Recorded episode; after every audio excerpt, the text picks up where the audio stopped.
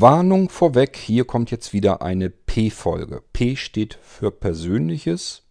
Nicht immer sind sie gekennzeichnet, wenn ich euch was Persönlicheres aus meinem Leben erzählen möchte. Manchmal sind es einfach nur kurze Gedankenschnipsel, dann werden es G-Folgen. Manchmal ist es etwas, was ich gar nicht so richtig zuzuordnen weiß, dann wird es unter D abgespeichert wie diverses. Aber wenn es eine P-Folge ist, dann ist wirklich eindeutig persönlich. Es geht um mich, um Teile meines Lebens, aus denen ich euch was erzählen will. Vielleicht auch gar nicht mal unbedingt so viel euch, sondern oftmals mehr mir. Ähm ich habe mir also schon früher immer gesagt, es wäre eigentlich schön, wenn man ähm, in der Zeit zurück könnte und sich einfach mal durch seine Notizen stöbern könnte. Welche Tage hat man wie erlebt? Was hat man da gemacht? Was hat man genau gemacht? Äh, wie hat man das empfunden?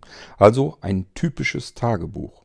Ich habe mir das mehrfach in meinem Leben nicht vorgenommen, sondern mir gesagt, warum bist du da eigentlich nie mit angefangen? Jetzt ist es zu spät. Und das habe ich mir mehrere Male gesagt. Das habe ich mir nämlich schon mit 30 gesagt. Ja, jetzt mit 30 brauchst du auch nicht mehr anzufangen, ein Tagebuch zu schreiben.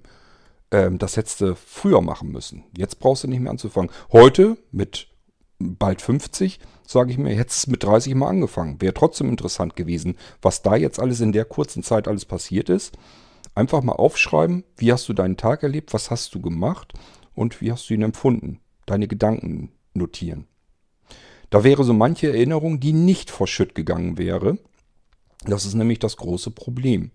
Das kennt ihr auch alle, wenn ihr euch mit Menschen unterhaltet über eure Kindheit oder Jugendzeit oder eben Tage, die schon längst vergangen sind. Ihr habt mit jemandem zusammen eine Zeit durchlebt oder eine Situation, wart mit jemandem vielleicht mal in Urlaub oder in Ferien und erzählt euch daraus alte Geschichten. Dann merkt ihr das sicherlich auch immer wieder, dass euer Gesprächspartner euch Sachen erzählen kann, die habt ihr völlig vergessen, denkt ihr gar nicht mehr dran.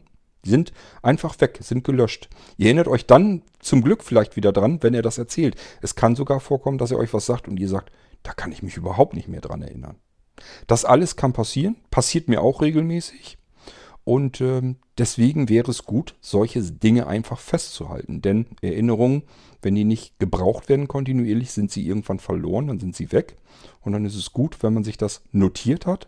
Oder, was ich eben hiermit auch versuche, das ist so, ein, so, so eine zweite Möglichkeit, die ich mir überlegt habe, was ich auch mit diesem Podcast ja machen wollte, einfach Dinge mal festhalten in dem Zustand, wie sie jetzt sind. Denn ich befürchte fast, wenn ich dann mal 60, 70, 80 werden sollte, ich weiß es ja nicht, kann ja angehen, dann ist ja noch viel mehr weg von den Dingen, an die ich mich jetzt vielleicht noch ganz schwach dran erinnern kann.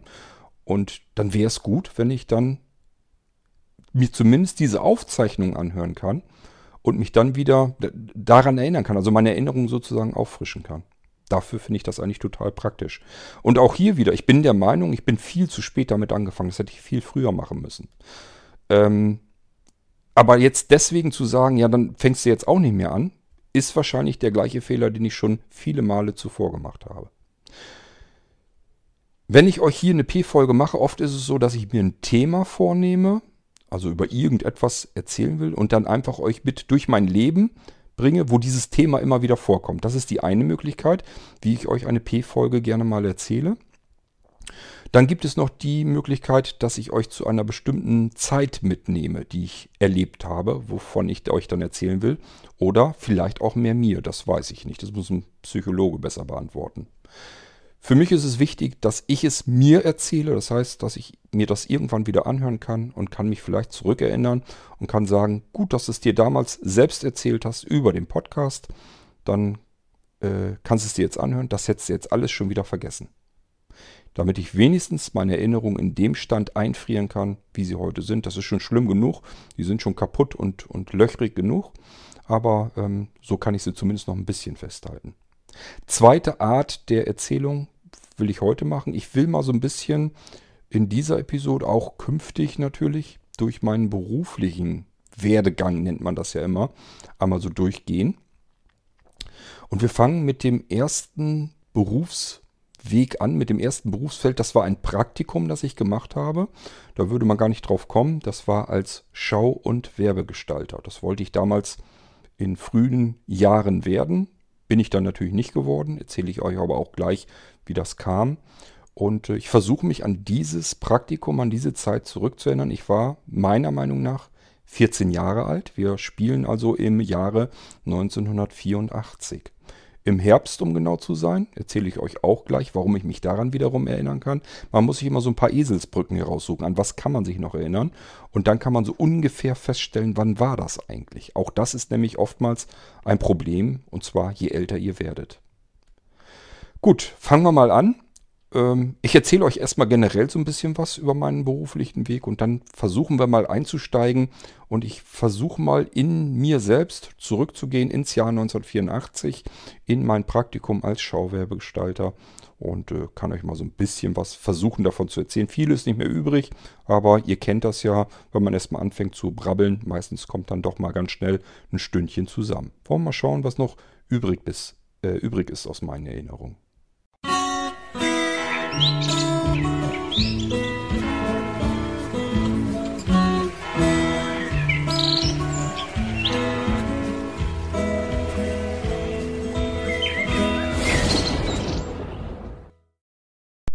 So, für diejenigen unter euch, die den Irgendwasser nicht von der ersten Folge ab verfolgen, ich bin da schon kurz immer wieder mal drüber ähm, eingegangen, ähm, habe euch so ein bisschen mitgenommen und erzählt, was ich so gemacht habe in meinem Leben. Man könnte, also bin ich immer der Meinung, ich habe eigentlich nichts Aufregendes getan, also nichts Spannendes oder irgendwie ganz Besonderes oder so. Ähm, nichtsdestotrotz habe ich sehr unterschiedliche Berufsbilder nicht nur kennenlernen dürfen, sondern auch wirklich erlernen dürfen. Und das kommt mir sehr nah. Ihr wisst, ich freue mich sehr darüber, dass ich so vielseitig und flexibel mich austoben kann in jedem Bereich. Und das spielt sich auch in meinem Berufsbild sozusagen wieder. Da habe ich sehr viele verschiedene Dinge erlernen dürfen und auch getan. Ähm, wir sind da letztens gerade wieder drauf gekommen. Da habe ich hier mit Anja gesessen und hatte ihre Füße gerade so gekrault. Ähm, und die sind natürlich kleiner als meine Füße. Habe ich gesagt, na du hast doch früher bestimmt nur vier Töpfe rausgenommen, oder? Und Anja wusste sofort, was ich meine, hat gesagt, wieso, wie viel hast du denn rausnehmen müssen? Ich sag, fünf, sechs Töpfe immer. Und dann sind so zehn Sekunden des Schweigens gekommen und habe ich gesagt, dir ist auch klar, wir sind jetzt wahrscheinlich die einzigen beiden, die sowas sagen können. Und bei, jeder von uns beiden weiß, äh, was damit gemeint ist. Wir haben beide den Beruf des Gärtners gelernt. Wie das kommt, ganz einfach. Als Gärtner muss man ähm, auch in Beeten, in Grundbeeten natürlich arbeiten können. Da stehen die ganzen Töpfe mit den Pflanzen. Und um ein, ein, eine Pflanze oder so weiter hinten ranzukommen, muss ich ja irgendwie rübersteigen. Ich kann ja nicht fliegen. Also nimmt man sich Töpfe raus, wo der Fuß direkt reinpasst. Und je kleiner der Fuß, desto weniger Töpfe muss ich rausnehmen. Und dass sich zwei Menschen unterhalten gucken sich ihre Füße an und sagen, du brauchtest vier Töpfe und du brauchtest sechs Töpfe. Wo hat man das sonst? Das geht nur, könnt ihr nur machen, wenn beide wissen, wovon sie sprechen, wenn beide Gärtner gelernt haben. Ohne jetzt einen Zusammenhang zu bringen. Also da war nicht, dass wir gesagt haben, wie viel Töpfe musstest du denn früher in der Gärtnerei in dem Grundbeet rausnehmen, sondern ich habe nur gesagt, bei dir haben doch vier Töpfe gereicht. Und Anja wusste sofort, wovon ich rede. Pass passiert nur, wenn zwei sich unterhalten, die genau wissen, was gemeint ist, die beide das gleiche gelernt haben. Finde ich, fand ich jetzt total witzig und ähm, das ist nur so ein Ding ähm, aus dem ganzen Bereich. Ich habe es manchmal, dass Leute denken oder glauben, ähm, dass es mir irgendwie peinlich wäre, meine Vorgeschichte zu erzählen. Also, dass es mir peinlich wäre zu sagen, ich habe Gärtner gelernt. Das ist mir überhaupt nicht peinlich. Ich wüsste auch nicht warum. Ich ähm, bin ein miserabler Gärtner gewesen, das gebe ich auch zu. Ich habe wahrlich keinen grünen Daumen. Ich habe ehrlich gesagt noch nicht mal Interesse an Blumen. Das interessiert mich überhaupt nicht.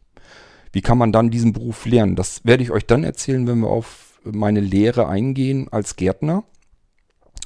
Ähm, nur, was ich euch an dieser Stelle auch schon versprechen kann. Ich kann euch 100% sagen, jeder von euch, der weder einen Gärtner kennt, also einen gelernten Gärtner. Wir reden nicht von Aushilfskräften. Das ist eine ganz andere Geschichte. Wir reden, reden von einem Gärtner, der drei Jahre lang Gärtner gelernt hat. Ähm, was ich euch jetzt schon an der Stelle garantiert versprechen kann, ihr unterschätzt den Beruf um ein erhebliches. Ähm, wir hatten das schon mal, da wollte ein, ein Junge hatte sie gesagt, hatte sich gesagt, auch Gärtner wäre auch was für mich, wollte er dann lernen. Und dann haben wir ihm erstmal erzählt, welche Bereiche in den Gärtnerberuf reinspielen, was er alles lernen muss. Ja, heute hat er einen anderen Beruf gelernt. Also das hat er gesagt, das kann doch wohl nicht angehen, das, das kann doch da gar nicht alles reinpassen. Doch, das musst du alles lernen. Das ist da alles mit drin. Und wir mussten es auch lernen. Das spielt da alles mit rein. Das ist nicht so, dass man irgendwie nur was mit Blumen oder so kennenlernen muss. Da sind viel, viel mehr Bereiche drin, wo, an die ihr gar nicht denkt. Das werden wir alles mal abspielen und durchspielen, wenn wir in den Gärtnerberuf reingehen. Da geht es heute aber nicht drum. Ich wollte bloß mal kurz so die einzelnen Stationen erklären. Also wovon wir heute sprechen, ist mein erstes betriebliches Praktikum. Das war in einem Einkaufsladen, in einem größeren, ich weiß gar nicht, wie man das nennen soll. Also der hatte halt alles Mögliche. Mode, da war angeschlossen ein Lebensmittelgeschäft, da war unten drin eine riesengroße ähm, Schallplatten, Musikkassettenabteilung. Ist ganz klar, CDs gab es noch nicht. Wir spielen hier im Jahre 1984. Ähm, der hatte Spielwaren, der hatte Fahrräder, der hatte einfach alles. Hat er, glaube ich, heute immer noch. Also die gibt es immer noch. Ein großer Markt ist der größte in Sulingen.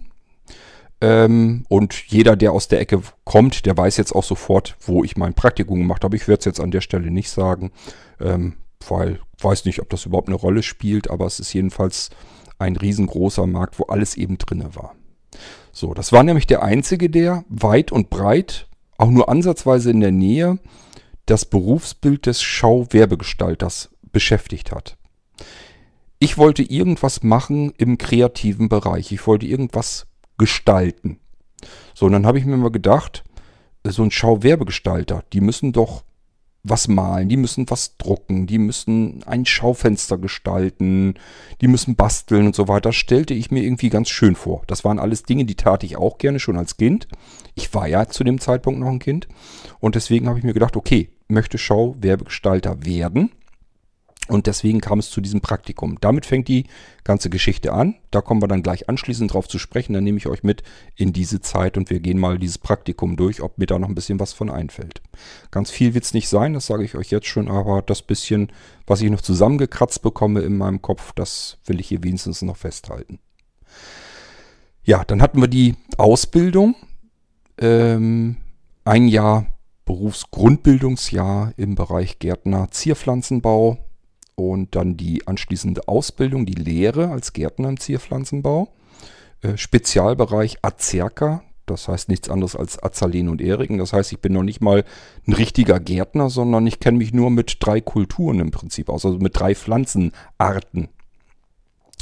Äh, das ist nicht viel und äh, so war auch meine Ausbildung. Also das kann man knicken.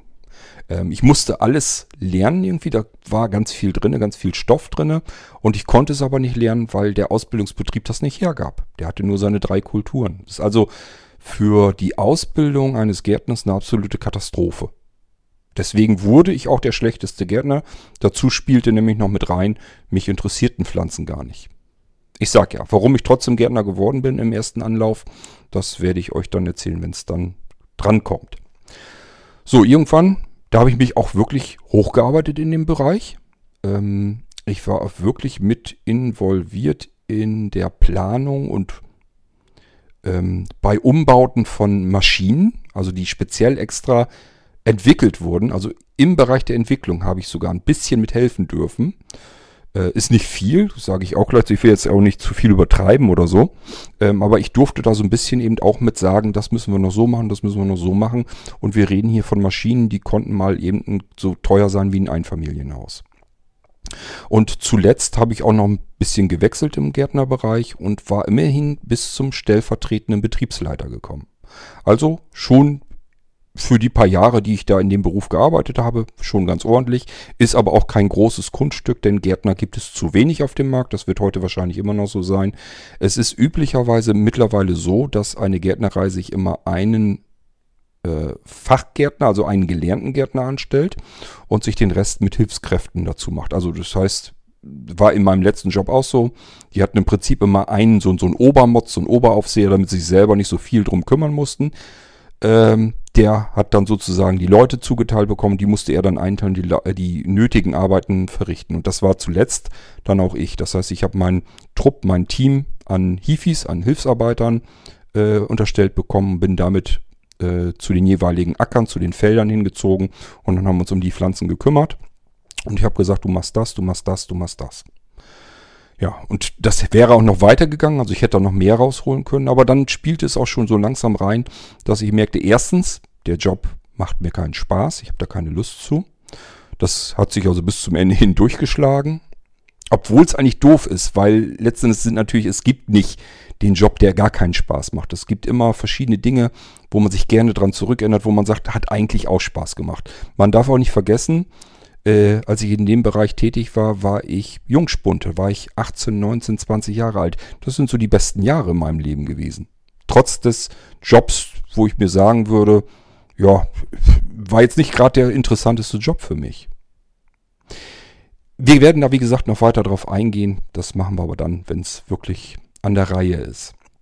Ich wollte euch eigentlich nur so weit mitnehmen, dass ich sage, ich hatte einerseits keine Lust mehr zum Zweiten, der Rücken hat nicht mehr mitgespielt. Das hatte man mir allerdings auch schon sehr, sehr früh prophezeit. Da war ich 14 Jahre alt, also auch 1984 muss das gewesen sein, vielleicht auch Anfang 85. So genau kriege ich es dann nicht mehr hin. Man muss ja einmal zum Gesundheitsamt als Jugendlicher und dort wird man genau untersucht und muss dann auch mitteilen, welchen, in welchem Berufszweig man will. Ich habe dann gesagt, ich werde Gärtner und äh, dann hat der Arzt mir gesagt, er würde mir am liebsten davon abraten, da werde ich nicht alt drin in dem Job. Das kann ich mit meinem Rücken nicht machen. Das, das wird nicht lange dauern. Aber er sagt, ich weiß ja natürlich, dass hier die Ausbildungsplätze auch nicht an den Bäumen hängen. Du hast schon einen Ausbildungsplatz. Ich will dir das jetzt auch nicht madig machen und will dich da nicht rauskraulen. Äh, also meinen Segen hast du aber ich sag dir, das ist ein Job, da wirst du nicht ewig drin arbeiten können. So, junger Kerl, ist ganz klar, macht man erstmal, was erzählt er da, interessiert mich in dem Moment nicht. Das sollte sich dann einige Jahre später rächen. Das heißt, der Rücken war fertig mit der Welt, der war kaputt. Das ist er auch heute noch. Ich darf ihn also nicht belasten. Dann ist alles prima. In dem Moment, ich sag mal, wo ich einen Kasten Cola ein bisschen länger schleppen muss, ja, dann habe ich erstmal ein, zwei Tage was davon. Ist nicht schlimm, kalkuliere ich mit ein. Ich weiß das dann schon. Ähm, ist jetzt auch nicht so, dass ich dann sage, oh, ich darf den armen Kasten da jetzt nicht ähm, heben. Das muss jetzt Anja machen. Gottes, Gottes Willen. ist Quatsch. Den lupfe ich trotzdem und trage den dahin und habe dann eben ein, zwei Tage Rückenschmerzen. Das ist dann eben so. Lässt sich nicht vermeiden. Ich kann jetzt deswegen nicht so tun, als wenn ich hier, ähm, was weiß ich, äh, kriegsbehindert wäre. Gut, ähm, das heißt, Gärtnerberuf war dann wirklich Schicht im Schacht. Es ging nicht weiter. Ich konnte mit dem Rücken den Beruf nicht länger ausüben. Es ging also darum, was jetzt, Kurt? Was machen wir jetzt? Ähm, ich habe mir das also wirklich von verschiedenen Ärzten nochmal so erklären lassen. Ist jetzt Feierabend, Rücken kriegst du so nicht mehr hin mit, mit dem Beruf, das wird nix. Und zuletzt bin ich dann zum Arzt gegangen beim Arbeitsamt und habe eine Umschulung beantragt. Habe gesagt, in meinem Beruf kann ich nicht weiterarbeiten, Rücken geht nicht mehr, ich muss was anderes machen.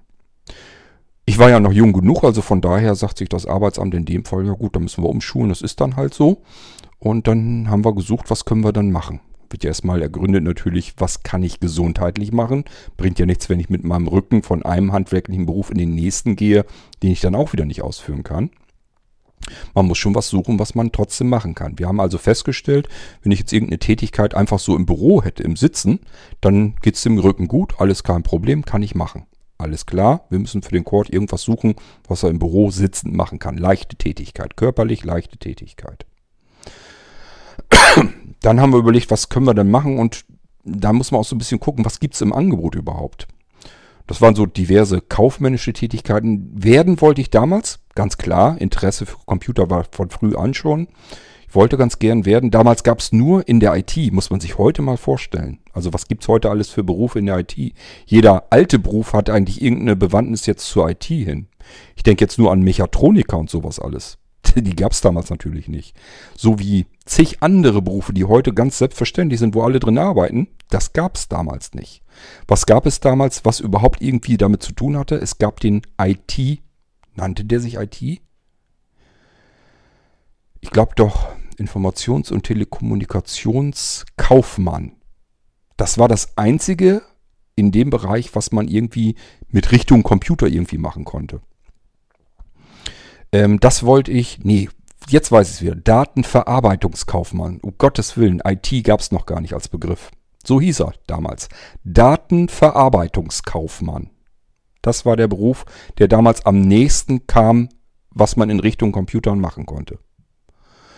Ähm, ich glaube, so was wie, wie den Beruf der Programmierer und sowas alles, das gab es bei uns in Deutschland so noch gar nicht. Ähm, und ich wollte halt irgendwas mit Computern machen am liebsten. Deswegen bin ich hingegangen und habe gesagt, Datenverarbeitungskaufmann, das ist der Job, den ich, den man da machen könnte. So, und dann hat man mir ja gesagt, ähm, okay, wir wissen jetzt, was du machen willst. Jetzt haben wir nur ein Problem. Datenverarbeitungskaufleute werden in Deutschland nicht viele gebraucht, nicht viele gesucht. Du wirst darin später anschließend, wenn du mit der Ausbildung durch bist, keinen Job kriegen. Die Chancen stehen sehr hoch. Zumindest nicht hier in der Gegend. Wenn wir den Spieß jetzt aber umdrehen, du kannst als Datenverarbeitungskaufmann kannst du nirgendwo anders hin. Du kannst nirgendwo anders anfangen und dort in dem Job arbeiten. Wenn du jetzt aber beispielsweise Groß- und Außenhandelskaufmann lernen würdest, dann kannst du auch in den Beruf des Datenverarbeitungskaufmanns rein, denn der macht auch nicht ganz viel anders, nur dass er einen eng, enger gesetzten Radius für sich hat. Ähm, das heißt, wenn du Groß- und Außenhandelskaufmann bist, kannst du auch als Datenverarbeitungskaufmann arbeiten. Umgedreht geht's nicht. Wenn du Datenverarbeitungskaufmann nur das gelernt hast, kannst du nirgendwo anders arbeiten. So kamen wir auf den Beruf des Groß- und Außenhandelskaufmanns und dann kam eins zum anderen. Wir mussten noch gucken, wo wir eine Ausbildungsmöglichkeit finden und so weiter. Und das ging dann alles seinen Gang. So wurde ich dann Groß- und Außenhandelskaufmann und kam so in die Büros rein als typischer Sesselpupser. Ähm, dann kam ein zweiter Glücksgriff hinzu. Ich hatte irgendwie noch einen Fortbildungslehrgang. Ähm, habe mich dann in der IT noch ein bisschen weiter befähigt und brauchte dafür noch einen Praktikumsplatz und den habe ich mir dann gesucht im örtlichen Rechenzentrum und so bin ich da reingerutscht und nach dem Praktikum haben die mich zum Glück dann da behalten, nur immer wieder mit Zeitverträgen. Die hatten keine Festeinstellungen da, jedenfalls bei mir nicht. Und äh, somit bin ich da dann gelandet im Rechenzentrum und konnte da erstmals richtig in der IT arbeiten, so wie ich es mir eigentlich vorgestellt hatte. Nur mit den ganzen Tag mit Computern arbeiten, so wie ich es wollte. Und da durfte ich auch mal so ein bisschen basteln und so weiter. Da war eigentlich alles so mit drin. Ich habe die Produktionsanlagen bedient, also CD-Kopieranlagen, Disketten-Kopieranlagen. Damals wurden tatsächlich noch Disketten erstellt. Ähm, ich habe aber auch ein bisschen Design für Webseiten und sowas. Das war alles ja noch, wir sind hier jetzt ähm, Ende des letzten Jahrtausends. Da war das alles in den Kinderschuhen. Also da war man in der Firma eigentlich froh, wenn irgendeiner so ein bisschen Ahnung hatte, wie man eine Webseite hingezaubert bekommt. Das heißt, in dem Bereich konnte ich überall so ein bisschen was machen. Und ich war dort aber halt tätig als ähm, ja, als IT-Kaufmann sozusagen. So, das ist erstmal so mein Werdegang. Dazwischen ist noch etwas gewesen. Da habe ich ein halbes Jahr in einem Baustoffhandel gearbeitet. Und auch da habe ich so diverse Erfahrungen gemacht. Und das ist, wenn ich das jetzt so rückblickend alles so beobachte, muss ich sagen, habe ich irrsinnig viele verschiedene Facetten und Schichten erleben können. Ich habe sowohl sehr stark körperlich arbeiten müssen, wie auch geistig. Ich meine, ich programmiere heute ähm, Software, kann ich entwickeln, wenn ich das, ich programmiere, ob das jetzt gut oder schlecht ist, sei mal dahingestellt. Also äh, das müssen andere Leute bewerten. Das, was ich brauche, was ich mir vorstellen kann in meinem Kopf, was ich gerade benötige an Funktionalität auf so einem Computer, das kann ich mir selber entwickeln, selber programmieren. Reicht für mich also vollkommen aus. Ich ähm, entwickle Hardware. Ich entwickle Geräte. Ich baue die selber, ich kopiere die selber, was ich kopieren kann. Ich programmiere die, ich richte die ein, ich installiere sie, ich nehme, übernehme den Support dafür. Ich kann euch helfen, wenn ihr Probleme damit habt. Das steckt da ja alles mit drin. Ähm, und trotzdem weiß ich, wie eine Topfmaschine aufgebaut wird. Und trotzdem kann ich einen alten Trecker, äh, einen Ölbadfilter ähm, auswechseln, wo ihr noch nicht mal wisst, was ein Ölbadfilter ist. Das sind äh, wir reden hier von Traktoren, die kommen aus den 40er, 50er und 60er Jahren. Sowas kann ich noch notfalls, konnte ich, werde ich jetzt auch nicht mehr hinkriegen, ähm, konnte ich zur Not noch notdürftig reparieren. Ich bin ganz viel in meinem Leben, im Gärtnerjob logischerweise, mit Trecker gefahren, mit Radladern, mit Bob, Bobcat, Bob, Bobcat hießen die, glaube ich, ne? Diese vierrädrigen kleinen Dinger. Da haben wir ähm, Topfmaschine mal mitgefüllt mit Erde. Ähm, Trecker mit Anhängern, mit verschiedenen anderen Landmaschinen. Ich bin auch sogar schon ähm, na, Mähdrescher gefahren. Das allerdings bei einem Kumpel, der ist äh, Landwirt und dann durfte ich da auch mal eine Reihe fahren. Ähm, auch mit einem großen Schlepper, also mit einem großen Traktor, mit mehrscharigen Flug hinter und so weiter. Alles mal ausprobieren. Warum nicht? Ähm, ich war ja im Baustoffhandel, da bin ich zum Beispiel Gabelstapler gefahren und ähm, Bagger. Was hatten wir noch? Gabelstapler, Bagger, so eine Planierraub oder sowas hatten wir, glaube ich, noch da. Also bin ich auch verschiedenste große Maschinen gefahren, wo man einfach sagen muss, ja, das kann nicht jeder, das macht nicht jeder. Es war manchmal sogar so witzige Sachen, dass ein Bauer, also ein Landwirt, auf diesen Hof fuhr und ich wusste, wie das, wie eng das da ist, mit zwei Hängern hinter und wusste nicht so richtig, wie er da wieder runterkam. Dem habe ich dann geholfen mit seinen zwei Anhängern. Also ich habe mich auf den Trecker gesetzt und habe dann ihm geholfen, die Dinger da wieder runter zu rangieren. Ähm, und dann bin ich im Baustoffhandel, wenn ich das gemacht habe, beispielsweise kommt ein Kunde mit einem kleinen Hänger, rauf auf den Bagger, mit der Baggerschaufel Sand auf diesen Hänger geschüppt. Was heißt geschüppt? Reicht eine Schaufel, dann ist dieser Hänger natürlich voll. Ähm, und anschließend irgendwas mit dem Gabelstapler ins Lager gefahren und anschließend wieder rein und habe mich um die Programmierung am Server gekümmert. Das muss man alles erstmal so ein bisschen verinnerlichen. Also ich für mich, was ich da eigentlich alles gemacht habe und wie viele Menschen gibt es. Ich bin mir nicht sicher. Ich glaube, im Rechenzentrum gibt, gab es nicht viele Menschen, die sowohl ein bisschen programmieren können, so eine CD-Kopieranlage bedienen können, ähm, am Telefon einem Kunden erklären können, was sie im BIOS einstellen müssen, damit der jetzt irgendwie von CD aus booten kann. Ähm, einen Computer reparieren, einen Server installieren, eine Webseite, wenn auch nicht besonders dolle, aber zumindest schon mal zustande bekommt. Wohlgemerkt zu der Zeit, wo das nicht jeder konnte. Heute ist das ja kein Thema mehr. Kann ja jeder eine Webseite bauen, ist ja kein Problem. Aber damals hat einem keiner gesagt, wie das geht. Musste man selber erstmal gucken, wie man das hinkriegt. Und es war auch nicht so, dass man einfach mal ins Internet ging, um zu gucken. Ihr könnt euch das nicht vorstellen. Zu der Zeit gab es Internet-Inhaltslexika, also ein kleines Büchlein, da standen empfehlenswerte Internetadressen drinne. Könnt ihr euch das vorstellen? Gedruckt in einem Buch. Nix Google oder so, mal eben suchen, wo ich jetzt irgendwas finde. Da musste ich in einem Buch blättern, alphabetisch sortiert, ähm, oder nach Kategorien war das, glaube ich, äh, sortiert. Und dann konnte ich gucken, da standen dann verschiedene Internetadressen drinne mit empfehlenswerten Seiten. Und so hat man damals Webseiten gefunden. Angebote. Das kann man sich heute nicht mehr vorstellen, wirklich nicht. Das ist echt, ich fühle mich gerade so als wie, wie Opa, der vom Krieg erzählt. Dabei ist das gerade mal etwas über 20 Jahre her. Es ist eigentlich ziemlich verrückt, was in diesen 20 Jahren alles passiert ist. Ähm, also ich denke mal, ich bin sicherlich vermutlich einer von wenigen Menschen, die mit großen Maschinen umgegangen, ich bin auch LKW gefahren und so weiter, mit großen Maschinen umgegangen sind, handwerklich gearbeitet haben, wirklich mit dem ganzen Körpereinsatz gearbeitet haben, ähm, auch mit sehr exotischen Maschinen, die wirklich kein Mensch sonst irgendwo braucht, außer in so einer Firma eben, äh, wo es wirklich nur ein, zwei Prototypen gab. Ich glaube, mehr hat es da nie gegeben. Ich denke gerade unsere Sortieranlage ähm, wo ich dann wirklich auch ein bisschen mit rumfummeln durfte. Ein bisschen mit sagen durfte, das müssen wir so machen, das müssen wir anders machen. Nicht viel, nur so ein bisschen. Ich habe da nicht viel Mitspracherecht gehabt. Aber ich musste eben mit einer Maschine zum Beispiel komplett, habe ich hauptsächlich gearbeitet. Und ist ganz klar, wenn mir da was nicht gepasst hat, habe ich gesagt, das müssen wir aber ändern. Logisch. Ähm, und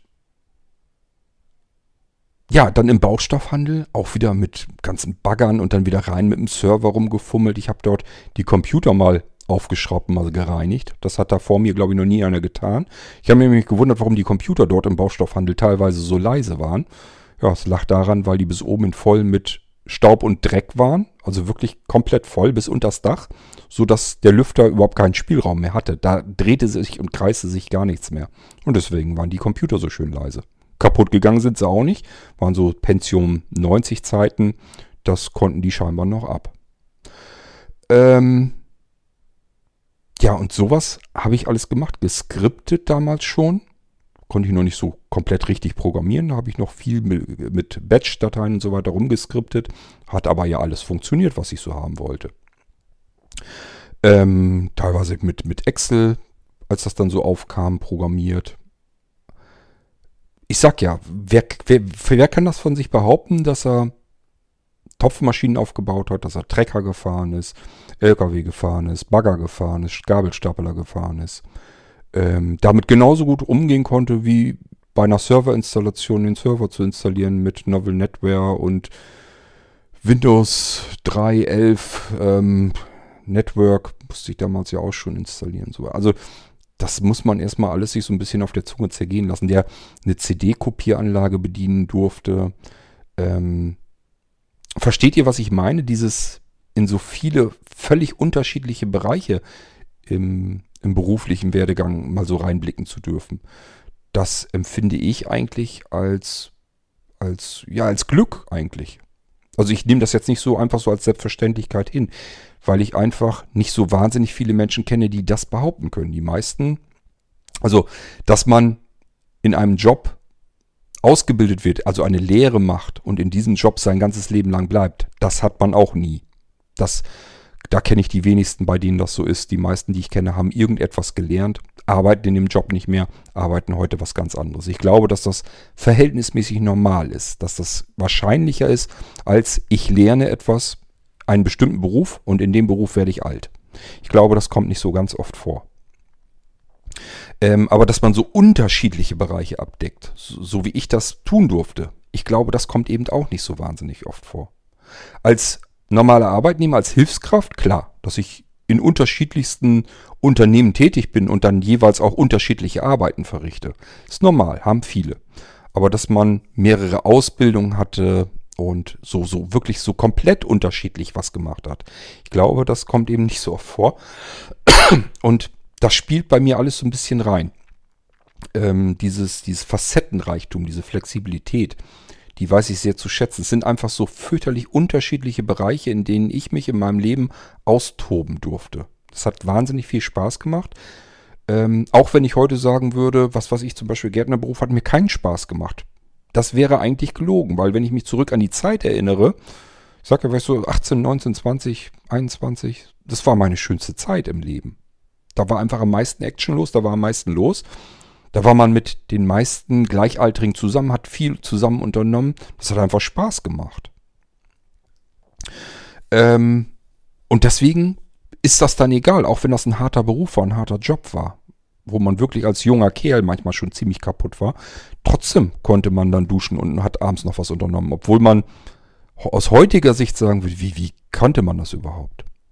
Dann spielt mit rein, ich habe mich ja auch selbstständig gemacht. Ich war selbstständig tätig, ähm, hab natürlich auch ein bisschen mitgeholfen, äh, als Anja sich selbstständig gemacht hat, die wieder in einem ganz anderen Bereich, im Blumenshop. Zum Glück hatte ich meine kaufmännische Ausbildung, so dass wir uns, dass uns selbst kümmern konnten, um alles, was mit Buchhaltung und so weiter zu tun hatten, zu tun hatte. Ähm, das haben wir alles eben dann selbst hingekriegt. Ähm, dann kam die Verlagstätigkeit hinzu. Das ist doch nicht selbstverständlich, dass man für verschiedene Fachzeitschriften arbeiten darf als äh, Redakteur, dass man schreiben darf. Und das in eine Zeitung, die am Kiosk zu bekommen ist, wo alle anderen das noch lesen können. Das empfinde ich doch nicht als, als Selbstverständlichkeit, dass jeder das machen darf. Ich durfte das tun, ich hatte das Glück, das hat alles ich, sich irgendwie so zusammengefügt und trotzdem würde ich sagen, war eigentlich jetzt nichts Spannendes, nichts Aufregendes, nichts Besonderes. Und wenn ich das dann durchdenke alles, würde ich sagen, ist aber doch ungewöhnlich. Deswegen habe ich mir gedacht, ich will das so ein bisschen hier festhalten natürlich auch, was ich so an Erinnerungen übrig habe. Ganz viel wird es nicht mehr sein, bei vielen Dingen jedenfalls nicht. Und jetzt können wir dann auch langsam zurückgehen in der Zeit. Ich nehme euch so ein Stückchen mit, jedenfalls diejenigen unter euch, die hier immer noch zuhören, äh, die sich die P-Folgen dann auch anhören. Warum weiß ich zwar nicht. Also ich sage ja, die P-Folgen, die sind vor allem, vor allem für mich. Es sei denn, dass ihr euch für irgendwas interessiert, was ich in meinem Leben mal gemacht habe oder erlebt habe und da gezielt nachfragt, dann antworte ich euch natürlich und es ist trotzdem eine P-Folge. Ansonsten mache ich die erstmal hauptsächlich für mich, damit ich meine Erinnerungen und Gedanken endlich mal festhalten kann. Ich habe mir oft genug im Leben gesagt, hetzte man. Hetzte man aufgeschrieben, was du erlebt hast. Wie komme ich überhaupt auf die Idee? Wir mussten als Azubis, als Lehrlinge, im Gartenbau also, ein Berichtsheft führen. Das müssen ja viele in ihrer Lehre machen. Insbesondere jedenfalls, wenn man in handwerklichen Berufen unterkommt, muss man normalerweise ein Berichtsheft führen. Und das bedeutet, da muss man reinschreiben, üblicherweise, was man die Woche über gemacht hat. Wenn man das jetzt am Wochenende macht, weiß man manchmal schon gar nicht mehr, was hat man Montag und Dienstag eigentlich gemacht. Und das wusste unser Ausbilder natürlich auch. Und er hatte ein Problem, als er in der Ausbildung war. Da hatte er nämlich geschlampt. Er hatte sein Berichtsheft nicht geführt. Mit dem Ergebnis, Prüfung rückt näher. Prüfer wollen das Berichtsheft sehen. Und er hatte keins, hat da noch nicht reingeschrieben. Musste innerhalb kürzester Zeit zwei Jahre ähm, Berichtsheft nachholen. Oder war es zur, zur Halbprüfung, also dann braucht er nicht ganze zwei Jahre, sondern weniger. Aber trotzdem, auch wenn es nur ein Jahr ist, erinnert euch mal zurück, was ihr vor einem Jahr gemacht habt. Und schreibt das mal auf. Dann wisst ihr aber, was ihr zu tun habt. So, das wollte er uns eigentlich gerne ersparen. Und deswegen hat er sehr darauf Wert gelegt, dass wir täglich uns Notizen machen. Wir sollten uns ein Notizbuch kaufen und täglich da reinschreiben, was haben wir gemacht und wie war das Wetter. Und da ich eher ein Mensch war, der viel gezeichnet und so weiter, habe ich ganz viel gezeichnet, ganz viel gemalt. Das heißt, das Wetter habe ich mir zum Beispiel schon mal schön gemacht, indem ich typische Wettersymbole einfach gemalt habe. Eine Wolke, mal mit Regen, mal mit viel Regen, mal mit Schnee drunter, mal eine Sonne. Also ich konnte immer sofort in meinem äh, Notizheft, das war nicht das Berichtsheft, sondern das war das Rohtextheft sozusagen, konnte ich immer jeden Tag nachschlagen, wie war das Wetter und welche Temperaturen hatten wir. Wenn wir angekommen sind im äh, Betrieb oder in der Mittagspause haben wir eben aufs Thermometer geguckt, wie ist die Temperatur und haben das mit aufgeschrieben. Und das kam dann aber auch in das Berichtsheft wirklich so mit rein, sodass wir ein sehr, sehr akkurates Berichtsheft hatten. Äh, ich weiß gar nicht, ich glaube, dafür wurde ich sogar dann auch gelobt später von den Prüfern, dass ich so ein sauberes, ordentliches Berichtsheft hatte. Ähm, mit vielen Zeichnungen von mir drin und so weiter. Das war schon nicht schlecht. Ich weiß gar nicht, ob ich das noch irgendwo liegen habe. Müsste ich eigentlich noch. Ähm, und so kam das aber zustande, dass ich mir gesagt habe, das, was ich da gemacht habe, dieses kleine Notizbuch, wo oben einfach so die Wettersymbole drin waren, ist alleine schon mal hochinteressant. Wie war, ja, wisst ihr es noch? Äh, was weiß ich, 15. Februar 1984, wie war das Wetter? Wie waren die Temperaturen? Ja, jetzt könnt ihr im Internet nachgucken, aber so exakt, dass ihr es bei euch vor Ort äh, wirklich genau habt und wie ihr es wahrgenommen habt, das ist ja auch nochmal ein Unterschied. Das, das findet ihr darüber nicht. Das habt ihr so im Internet nicht. Schöner wäre, man hätte es sich aufgeschrieben. Habe ich damals nicht gemacht. Nur für das bisschen, was ich da in der Ausbildung hatte. Und später habe ich immer wieder gesagt, hättest du mal frühzeitig ein Tagebuch angefangen. Hättest dir, das ist jetzt nicht so ein Tagebuch, so wie man es kennt, wo man seine ganzen Sorgen, Nöte und Jugendprobleme reinschreibt. Da, das meine ich gar nicht unbedingt. Das muss man, muss jeder selber entscheiden, ob er das macht. Sondern einfach nur ein Notizbuch. Oben, wie ist das Wetter und die Temperatur? Darunter kurz mal aufschreiben, was habe ich heute gemacht? Was habe ich erlebt? Was habe ich als was Besonderes wahrgenommen? Und wie habe ich das empfunden? Habe ich mich über irgendwas geärgert? Habe ich mich über irgendwas gefreut? Wenn man das gemacht hätte sein ganzes Leben lang, ich glaube, das wäre heute irrsinnig interessant und vor allem, man hätte sich diese ganzen Erinnerungen bewahren können, die nach und nach verloren gehen. So, und das fing bei mir dann irgendwann schon an, so, keine Ahnung, irgendwo zwischen 20 und 30 habe ich schon mal gedacht, würdest, solltest du mal tun, hättest es man aber früher gemacht. Jetzt brauchst du auch nicht mehr damit anzufangen. Das habe ich mir wirklich mit kurz vor 30 schon gesagt. Hätte ich mal vorher schon angefangen, hätte das angefangen, Tagebuch zu führen und hätte das mir aufgeschrieben, einfach nur notiert, was notiert, was hast du den Tag über gemacht und erlebt, reinschreiben, fertig.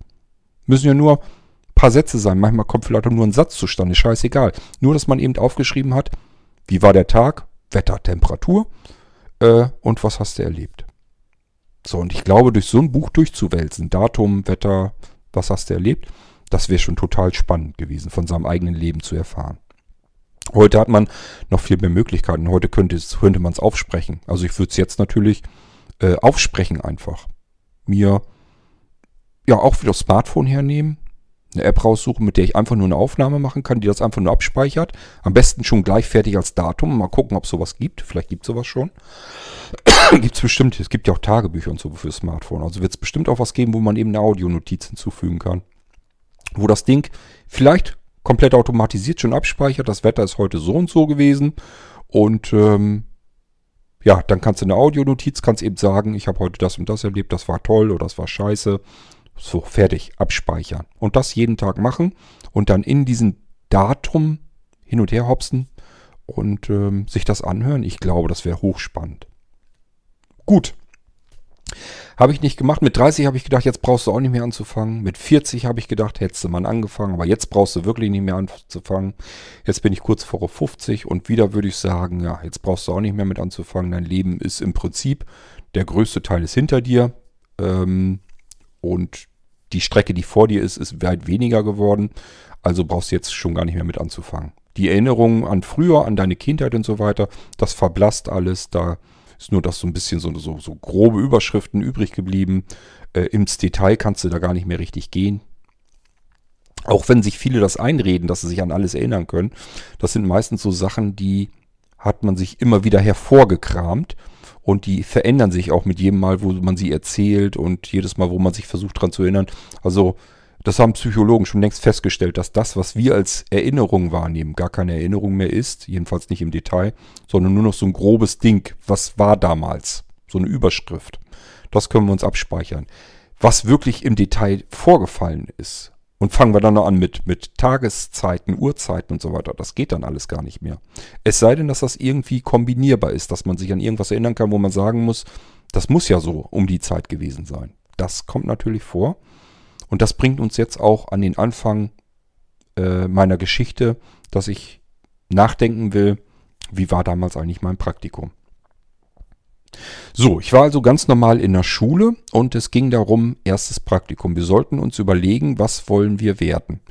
Ich weiß nicht, ob das heute immer noch so ist. Damals war es so, dass wir mit der ganzen kompletten Klasse einen Ausflug gemacht haben. Nach Sulingen war das hin, das war nicht so weit weg ähm, zum dortigen Arbeitsamt. Das hieß damals noch Arbeitsamt und nicht Arbeitsagentur. Und die hatten unten im Erdgeschoss so eine große Fläche mit ganz vielen Bildschirmen und Videorekordern dran. Also schon da auch nichts hier Computer oder so, sondern Bildschirm, Rekorder dran. Und dann gab es eine Frau am Tresen und dann hat man sich für ein Berufsbild, für einen Beruf ähm, interessiert hat ihr den genannt und dann hat sie eine Videokassette aus einem Regal herausgezogen, hat dann die Videokassette entweder in die Hand gedrückt oder ist da mit uns hingegangen, hat die eingelegt und abgespielt oder bei sich in den Videorekorder und hat bloß gesagt, geh an den Bildschirm 14, da kannst du es dir dann angucken. Dann hat man sich Kopfhörer aufgesetzt und hat vor dem Bildschirm gestanden und dann gab es so ein, aus der Erinnerung würde ich sagen, so 10 oder 15 Minuten Video, wo einem dieses, dieser Beruf vorgestellt wurde, was der macht, was man braucht, ähm, welche Stärken man haben sollte und welche Interessen vor allem und so weiter, welche Fähigkeiten und Fertigkeiten man schon mitbringen sollte, wie die Ausbildung abläuft und so weiter, wie, wie die Chancen sind später, in welche Berufe man noch rein kann und so weiter und so fort. Das wurde da alles erklärt, so dass man sich so ein bisschen vorbereiten konnte, was will ich eigentlich werden und ist das, was ich werden will, ist das eigentlich wirklich das, was ich mir vorstelle oder erwartet mich da was ganz anderes.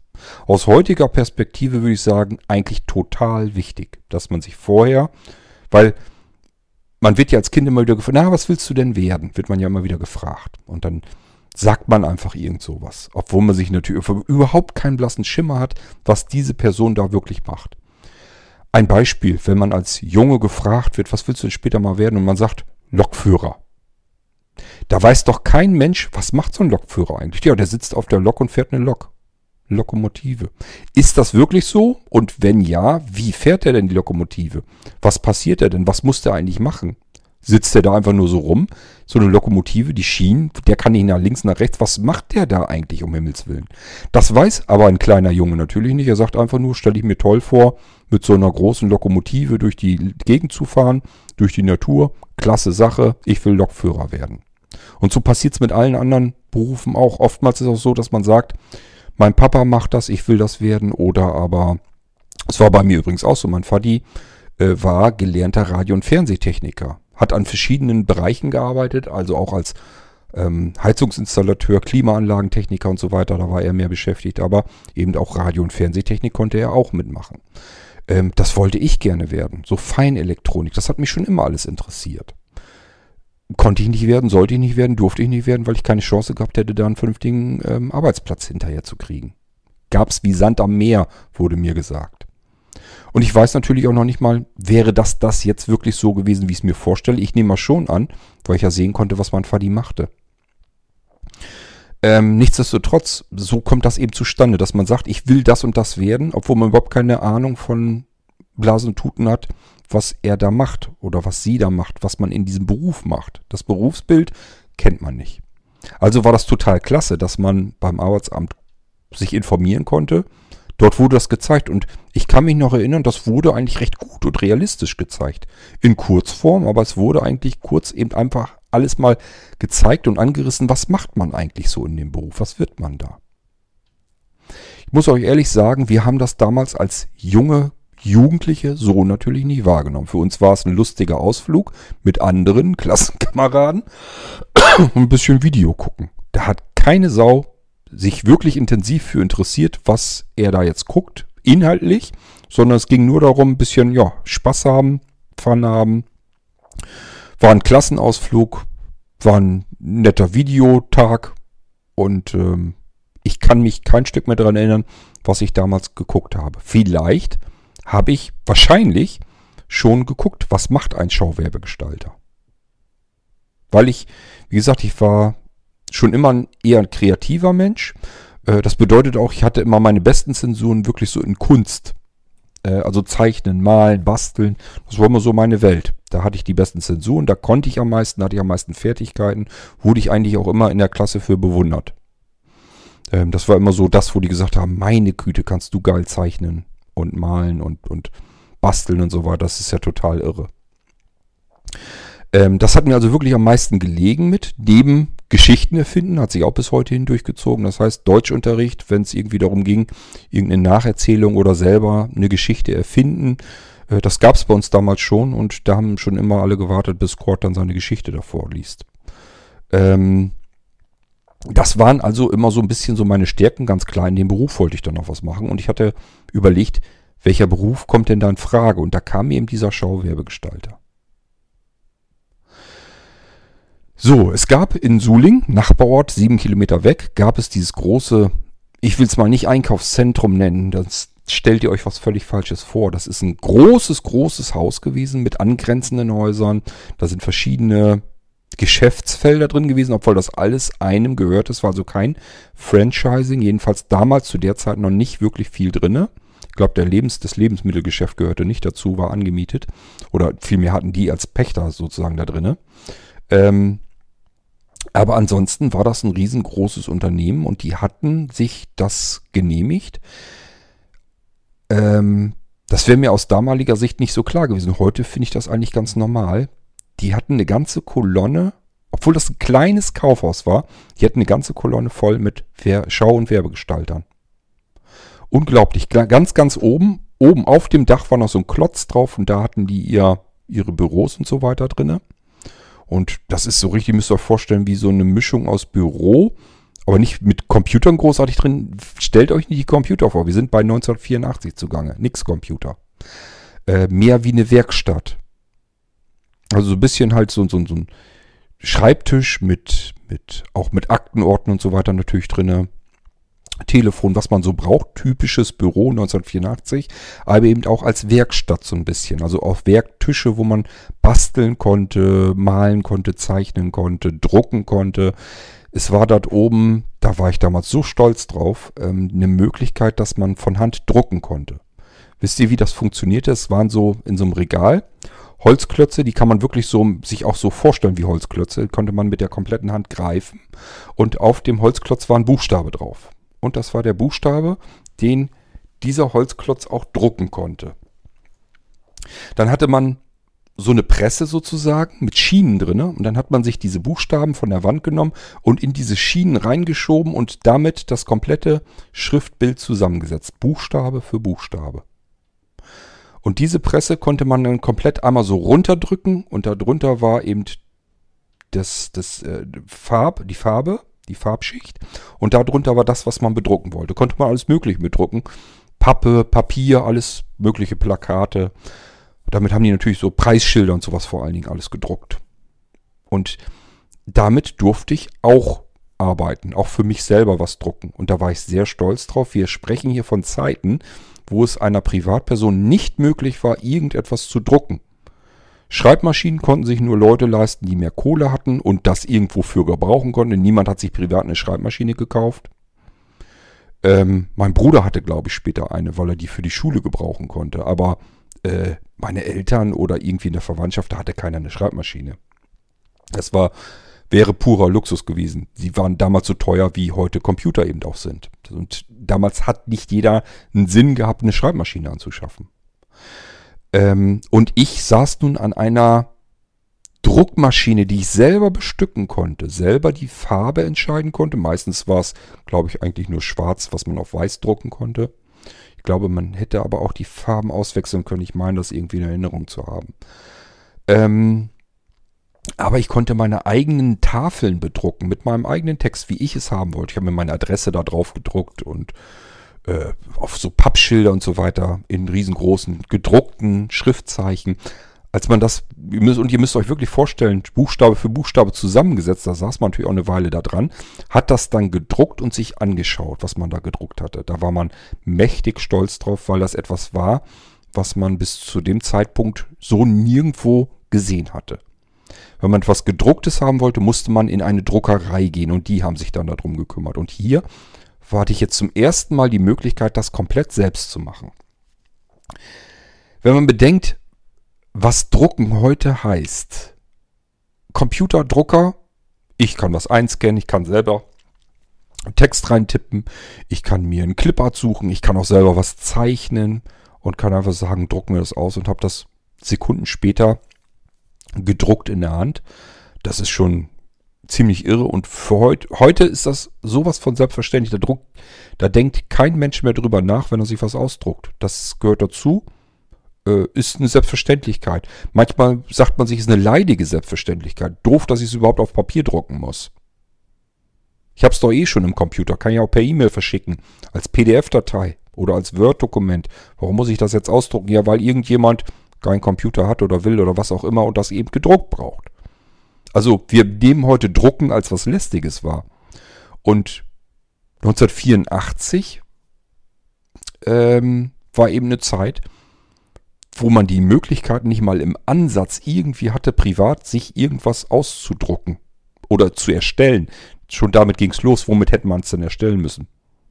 Sag ja Computer. Äh, äh. Wer hatte denn einen Computer? Ich hatte einen Computer. Ich hatte, lass mich mal überlegen, nein, ist schon gelogen. 1984, ja, je nachdem, was man als Computer versteht. Ich hatte den Philips G7400. Der hatte sogar eine Tastatur. Den als Computer zu bezeichnen, würde ich aber übertrieben finde, über, äh, finden. Der ist, das ist eigentlich eine Spielkonsole. Also wollen wir auch nicht Computer nennen. Ähm, wie komme ich auf 1984? Da müssen wir nämlich erstmal hinkommen. Denkt ihr mal drüber nach, wann ihr euer erstes Praktikum. Vielleicht wisst ihr es genau. Ich musste erst eben wirklich überlegen. Wie habe ich es hingekriegt? Ganz einfach. Ähm, ich bin 85 mit meiner Ausbildung angefangen. Sommer 85, Spätsommer. Das heißt, das Praktikum muss ich ja davor gemacht haben. Ich mache ja nicht erst eine Ausbildung und dann ein Praktikum in einem ganz anderen Job. Macht ja keinen Sinn. So, und jetzt geht's weiter. Dann habe ich mich erinnern können, ich habe in meinem Praktikum Laub gebraucht. Heruntergefallenes Laub. Das heißt, es muss ein Herbst gewesen sein. So, dann habe ich überlegt, 83 kann es eigentlich nicht gewesen sein. Da war ich noch mitten so in Schulzeit, da war von Beruf noch gar nicht die Rede. Also Berufsvorbereitung hatten wir in der Zeit noch gar nicht. Es kann also nur der Herbst 1984 gewesen sein. Und das meinte ich auch vorhin, dass man sich das vielleicht manchmal noch so ein bisschen zusammensuchen muss, wie ich eben darauf kam. Ich hätte es sonst nicht sagen können, wann war das 84. So weiß ich zumindest, muss im Herbst gewesen sein. Das Laub muss gerade runtergefallen sein. Ich brauchte goldgelbe Blätter und so weiter. Ich sag ja, in dem Beruf, Schauwerbegestalter, hat mir eigentlich sehr gelegen, war ein sehr schöner Beruf. Man konnte ganz viel kreativ basteln und viel machen.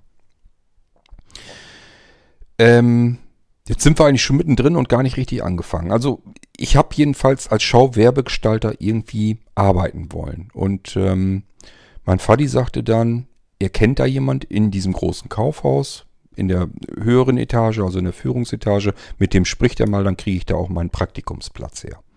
So, Fadi nicht drum gekümmert weiter. Meiner Lehrerin ist das zu bunt geworden. Das kann ich mich nämlich auch noch dran erinnern. Und hat dann gesagt, jetzt rufe ich da mal an.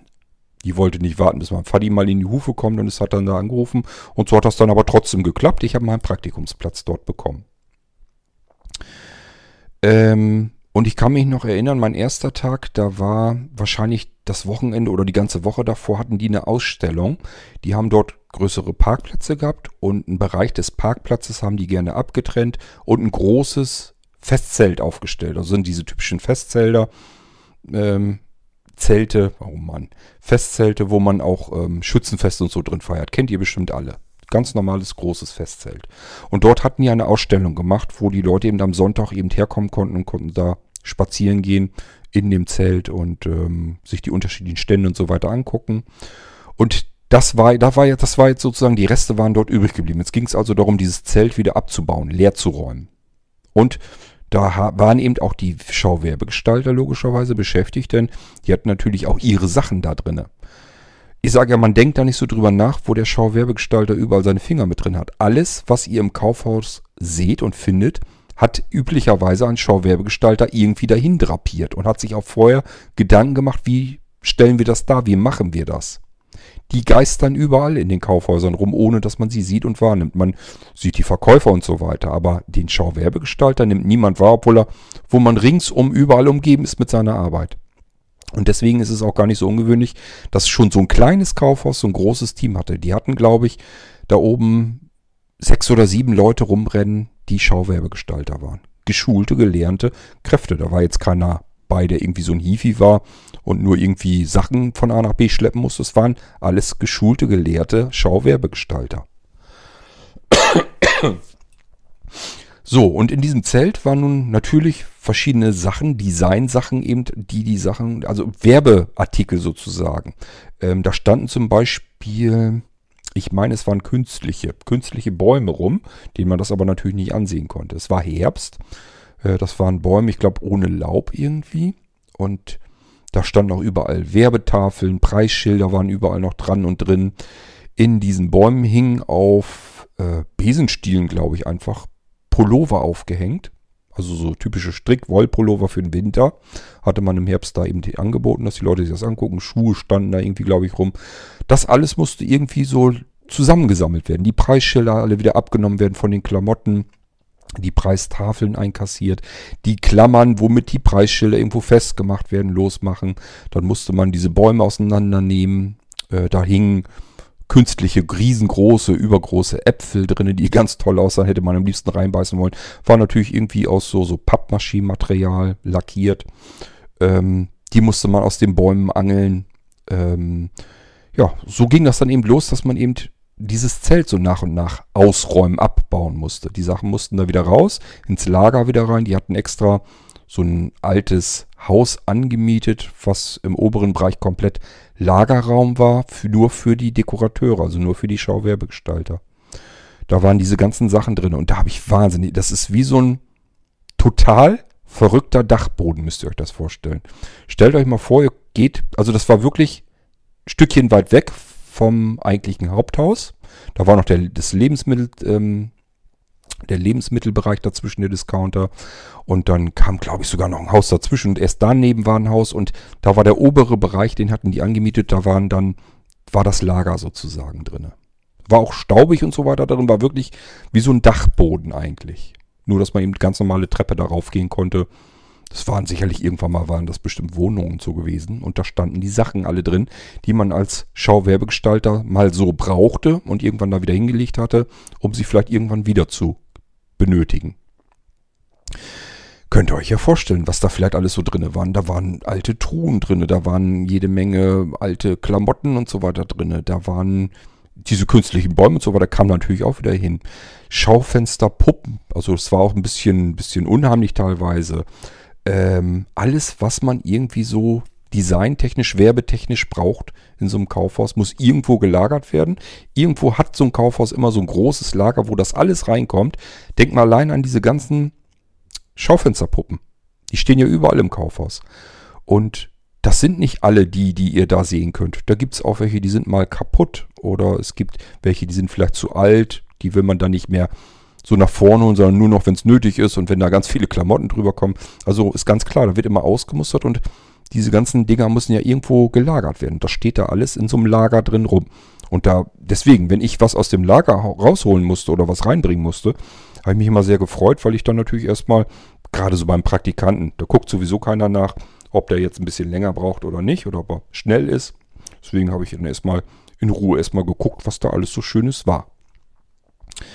Da hat auch nie einer gemeckert oder so, dass er gesagt hat, du hast aber lang gebraucht. Also da haben die gar nicht nachgeguckt. Das war ein Praktikant, den kannst du ab und zu mal dies und das machen lassen und dann kann er sich das hier angucken, was wir machen und dann ist gut. So, und das, wie gesagt, das war so mein erster Job, dieses Zelt abbauen, ausräumen. Und äh, das hat mir Spaß gemacht. Da hatte ich Lust zu. Leeres Zelt, eigentlich ein, ein Zelt, wo so diese ganze Zuschauermenge, die Besuchermenge jetzt nicht mehr drin ist, wo man ganz allein in diesem Zelt ist. Da rannten auch nicht ständig welche drin rum. Manchmal war ich da ganz alleine drin. Also es ging so mehrere Tage, dass man da drin zu tun hatte, um das, bis das alles raus war und weg war. Ähm, ich weiß gar nicht mehr, was ich noch so alles gemacht habe, Mensch. Aber jedenfalls, da war richtig viel zu tun und da war ich auch ganz gut mit beschäftigt und ich habe mich da gefreut, es hat Spaß gemacht und irgendwann war das Zelt eben leer. Gut, und dann war das Thema gegessen und wurde es irgendwann komplett abgebaut. Das haben natürlich die Schauwerbegestalter dann aber nicht mehr gemacht.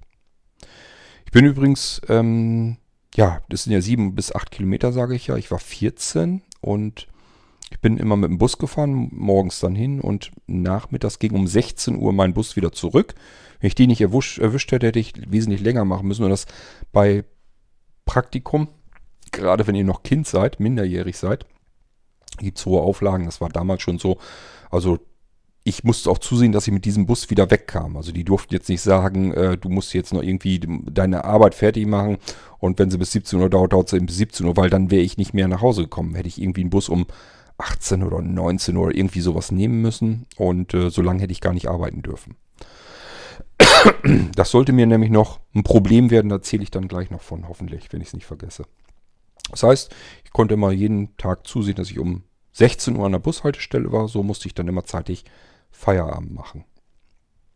Was habe ich denn noch gemacht? Ich habe natürlich Schaufensterpuppen getragen. Dazu vielleicht auch eine Geschichte, die mir damals als 14-Jähriger ein bisschen peinlich war. Letztendlich aus heutiger Sicht wäre mir das natürlich scheißegal, aber wenn man 14 ist, ist man ein bisschen schüchtern verklemmt. Jedenfalls war ich das. Und ähm, deswegen war mir es ein bisschen peinlich, nämlich draußen vor diesem Kaufhaus, wie das bei Kaufhäusern gerne so ist, an Eingängen und so weiter, haben sie natürlich auch Jugendliche und so weiter mal getroffen dann nachmittags. Und ich musste, wie gesagt, Schaufensterpuppen wieder wegtragen. Und dann hat man mir natürlich gezeigt, wie man die tragen muss. Man kann nicht einfach sagen, trag die Schaufensterpuppe weg. Die muss man nämlich an bestimmten Stellen anfassen. Und zwar so, dass, wenn man die falsch anfasst, dann hat man nur den Arm plötzlich in der Hand oder nur die Hand oder nur den Hals bzw. den Kopf. Das ist ja alles so ein bisschen kugelnd eingehängt bloß. Und wenn man die nicht richtig tragen kann, ja, dann fallen einem die ganzen Teile ab und das geht nicht. So kann man nämlich zumindest eine Puppe komplett tragen und wenn man das nicht weiß, wie man die tragen muss, dann fällt einem die in tausend Teile und äh, das nützt dann auch nichts, da kriegt man das gar nicht alles mit.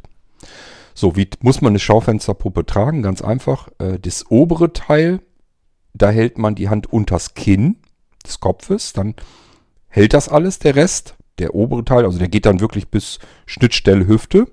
Und der untere Teil, da hängen eben die Beine und so weiter drin, da muss man in den Schritt fassen. Also einmal so richtig schön unten drunter, einmal rein da. So, das wissen natürlich die Jugendlichen, die jetzt da vor dem Kaufhaus standen und äh, da Kaugummi schmatzend saßen und sich ein Eis geholt haben oder was weiß ich was. Die wussten das natürlich nicht und haben bloß gesehen, wie der junge Bengel da mit der po Schaufensterpuppe, äh, wie er die getragen hat, äh, dass er da mit seiner Hand im Schritt rumfuchtelte und haben das natürlich lustig gefunden. Ich meine, dass mir das damals ein bisschen peinlich war. Nicht dolle, aber ein bisschen. Es ging halt nicht anders. Mir wurde das so gezeigt. Das muss so gehen. Anders kannst du die Dinger nicht tragen. Äh, und insofern alles klar.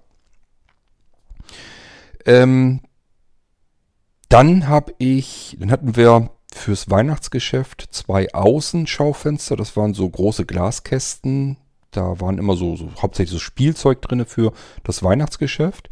Und da haben die sich natürlich meine damaligen Kollegen, will ich es jetzt mal nennen, ähm, also die wirklichen Schauwerbegestalter, haben sich natürlich gesagt, auch so ein 14-jähriger Bengel, prima, dieses Jahr haben wir es ganz einfach, lass den mal basteln. Dann kann der hier mit Lego spielen und Fischertechnik und so weiter, baut uns den Kram zusammen, wir brauchen es bloß noch ein Schaufenster zu stellen und alles ist gut.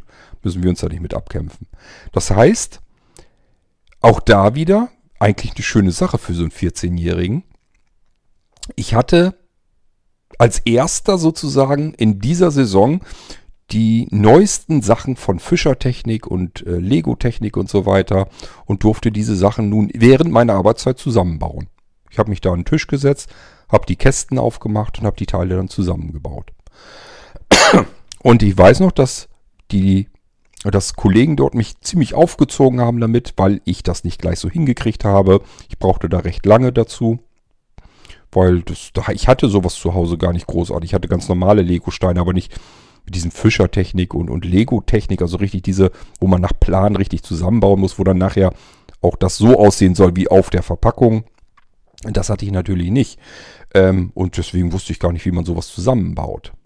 So, und dann haben so manche gesagt, Mensch, ich habe äh, eine achtjährige Tochter oder eine sechsjährige Tochter, die hätte das ja schon längst fertig gehabt, was du da baust. Also die hätte das in der halben Zeit fertig gehabt. Aus heutiger Sicht wüsste ich, was er von mir für einen Spruch kriegt. Bloß damals sagt man sich, hm, scheiße. Kann ich jetzt auch nichts für, dass das eben so lang dauert. Ich krieg's eben nicht längst schneller hin und fertig war das dann. Ähm, aber nichtsdestotrotz, ähm, für zwei große Glasvitrinen das ganze Spielzeug zusammenzubauen, für einen 14-Jährigen, feiner Job, findet ihr nicht? Also mir hat das eigentlich ganz gut gefallen. Also halten wir mal fest, ich durfte Schilder bedrucken. Eine Arbeit, die kein anderer sonst machen konnte. Gab es keine Möglichkeiten sonst so. Ich durfte zeichnen, ich durfte malen, ich durfte basteln, ich durfte mit Spielzeug spielen, zusammenbasteln, zusammenbauen.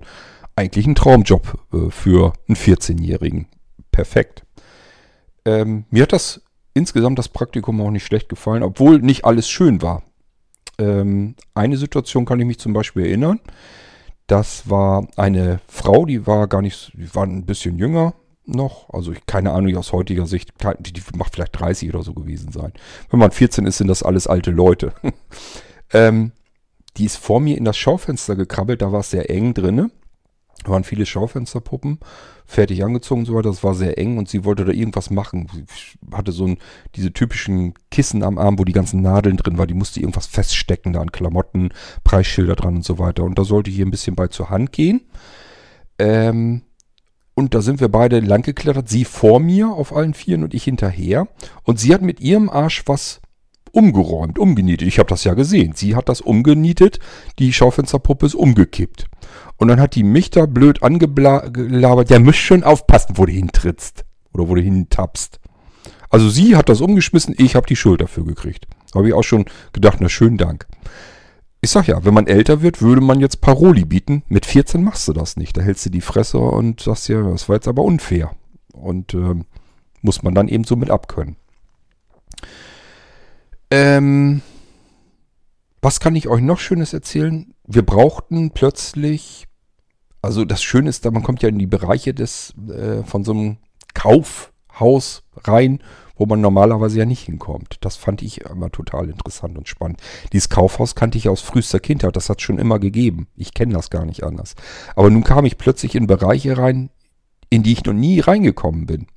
Unten im Keller zum Beispiel, da standen diese riesengroßen Waschmaschinen und Trockner Ähm, das Kaufhaus hat einfach als Dienstleistung angeboten, dass man seine Betten dorthin bringen kann. Dann haben die die aufgemacht, aufgeschnitten, die Bettfedern alle raus und haben die gewaschen und getrocknet und dann wieder zurück ins Bett und wieder zusammengenäht. Das haben die so als Dienstleistung mit angeboten. Ja, diese Trockner- und Waschmaschinen, diese riesengroßen Dinger, das war jetzt keine Standardwaschmaschine, glaube ich. Jedenfalls habe ich das so nicht in Erinnerung. Das waren irgendwelche Industriemaschinen. Die hätte ich so nie zu Gesicht bekommen. Aber dadurch, dass ich natürlich auch in diesem Bereich runtergehen konnte, in den Keller, Schauwerbegestalter sind, müssen überall rumflitzen. Warum da? Ganz einfach, kann ich euch auch erzählen. Es ging nämlich plötzlich los, irgendein Mittag war das, glaube ich, oder Nachmittag schon, äh, haben sie gesagt, es wäre schön, wenn wir für die Schaufenster ein bisschen Laub hätten. Schönes goldgelbes Laub. Wir wollen hier das ja so ein bisschen herbstlich alles machen. Sieht doch total klasse aus, wenn wir unten nicht einfach so Fläche haben nur, sondern wenn da ein Laubboden ist. Zumindest so ein bisschen Laub irgendwo liegt. Wie kriegen wir das denn jetzt ran? Künstliches Laub haben wir noch nicht. Ähm, aber überall liegt Laub unten drunter. Und dann haben sie gesagt, Quad, kannst du da nicht lostigern? Nimmst einen riesengroßen Müllbeutel mit und stopfst den so fest und voll wie du kannst mit Laub. Gehst du hinten in den Park, da wird ja wohl hoffentlich genug liegen und äh, dann kannst du das da suchen. Dann hatte ich, dafür, dass ich 14 war, interessante Eingebung eigentlich, hatte ich eine tolle Idee. Ich bin erst in diesem Park, also ich habe wirklich diese riesengroße Tüte mitgekriegt. Gewaltige Tüte und da passte ganz viel rein. Das wusste ich natürlich auch und das wollten die auch gerne haben. Ähm, da bin ich dann jetzt mit losgetigert durch die Stadt hin, dann erst in diesen Park. Und dann habe ich erstmal so angefangen. Ich hatte aber kein Laubrechen oder sowas mit. Ich musste das mit, den, mit den Händen natürlich einkassieren. Und dann habe ich so gemerkt, bis du diesen Beutel jetzt voll hast, das dauert aber. Meine Mutti hat als Köchin bei der dortigen Lebenshilfe gearbeitet in Sulingen. Und ähm, da, die hat mich schon ein paar Mal mitgenommen. Ich habe da draußen auch schon gespielt mit den anderen Kindern, die da waren. Äh, teils die Behinderten teilweise, die anderen Kinder von den anderen Angestellten dort. Also es war alles so ein bisschen gemischt. Ähm, jedenfalls war es normale Lebenshilfe und da wusste ich einfach, die hatten natürlich auch ein Laubproblem. Die hatten nämlich den ganzen Parkplatz voll mit Laub. Und die waren da ständig am Fegen. Mussten eigentlich fast, weil die hatten ganz große Laubbäume da und die mussten ständig das Laub zusammenfegen. Und dann habe ich mir offensichtlich ja wohl als 14-Jähriger schon gedacht, die haben bestimmt fertige Laubhaufen. Da kannst du das dann einfach so nehmen und in die Tüte packen. Da hast du deine Tüte viel schneller voll.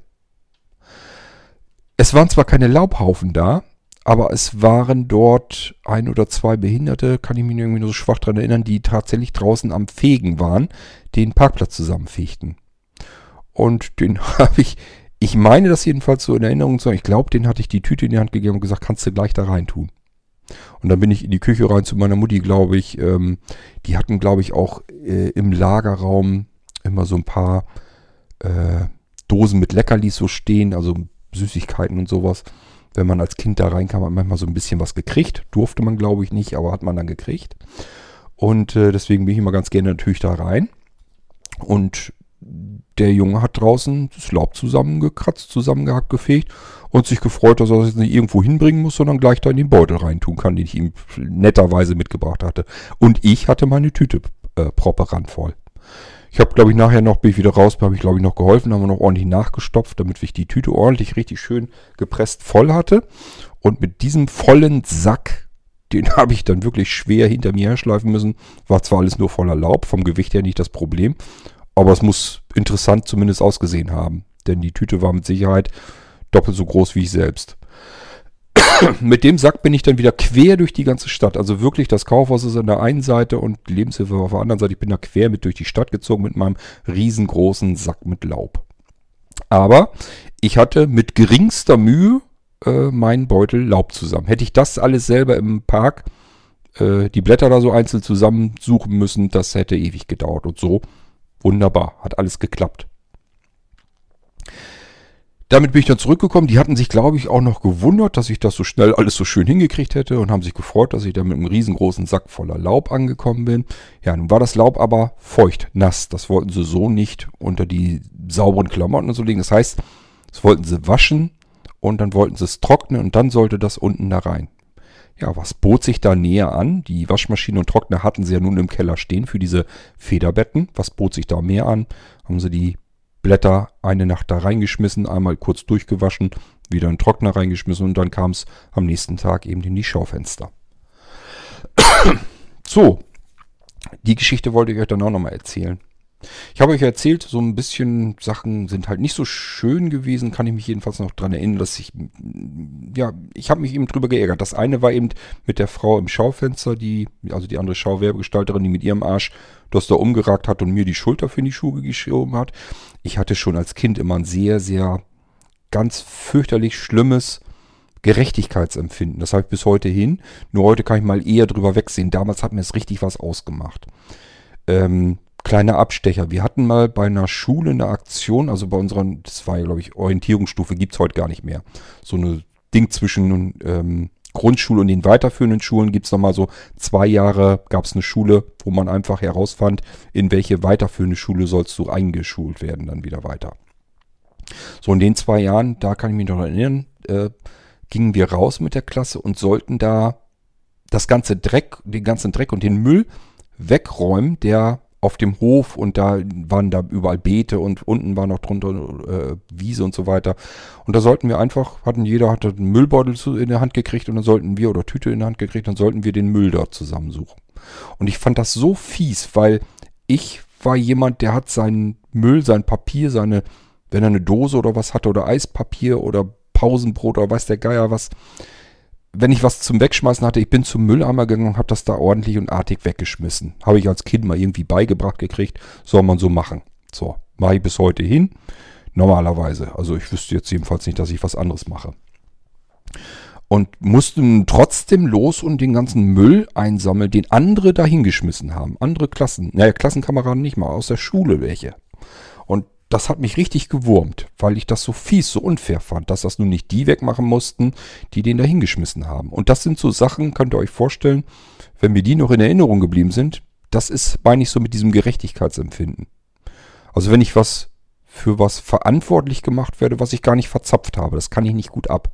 Ich kann das auch nicht ab, wenn das anderen passiert. Wenn jemand anderes die Schuld für etwas bekommt, wo ich genau weiß, das hat der doch gar nicht gemacht, dann springe ich auch für andere schnell in die Bresche und äh, sagt dann, Moment mal, das ist, läuft hier gerade, das ist unfair, was ihr hier macht. Das ist einfach ungerecht, unfair. Ähm, ihr beschuldigt da jemanden für etwas, was der nicht getan hat. Also hohes Gerechtigkeitsempfinden und deswegen konnte ich das damals auch nicht ab mit diesem, dass die Frau da vor mir hergelatscht ist, was umgerissen hat und ich habe dafür die, Schuhe, die Schuld bekommen. Da ist nichts gefolgt, die hat nicht mal großartig mit mir geschimpft, hat nur gesagt, muss mal ein bisschen besser aufpassen, so, so ein bisschen schnippisch, so zickig. Ähm, aber trotzdem hat mir das schon gereicht, dass ich das als ungerecht empfand und habe mich darüber geärgert. So, dann passierte nämlich noch etwas. Und zwar in einem Schaufenster sollte ein Möbelstück, irgendein Schränkchen, ich kann mich an so eine Art Nachtschränkchen oder sowas erinnern, stand im Schaufenster und sollte nochmal gestrichen werden. Frisch gestrichen, wir sollte frisch Farbe bekommen.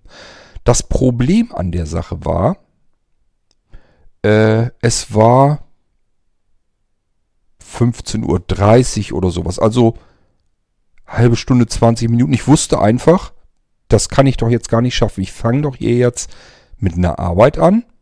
Entweder ich höre mittendrin auf und muss da irgendwie morgen weiter dran pinseln, das ist doch scheiße. Äh, das sieht man doch. Oder aber ich mache das jetzt fertig, verpasse meinen Bus und muss dann bis 18 oder 19 Uhr warten. Das kannst du auch nicht machen. Wie kriege ich das jetzt hin? Also, was habe ich gemacht? Ich habe mich beeilt. So, und wenn man sich mit Farbe und Pinsel beeilt, bedeutet das, man kleckert und spritzt natürlich auch. Und auch hier, ich habe dann ein paar Tropfen auf dem Fußboden gekleckert wohl und da haben die gesagt, dass ich das halt scheiße gemacht hätte. Also, dass ich halt ge gekleckert hätte. Also ich unsauber gearbeitet habe. Das wäre jetzt nicht nötig gewesen.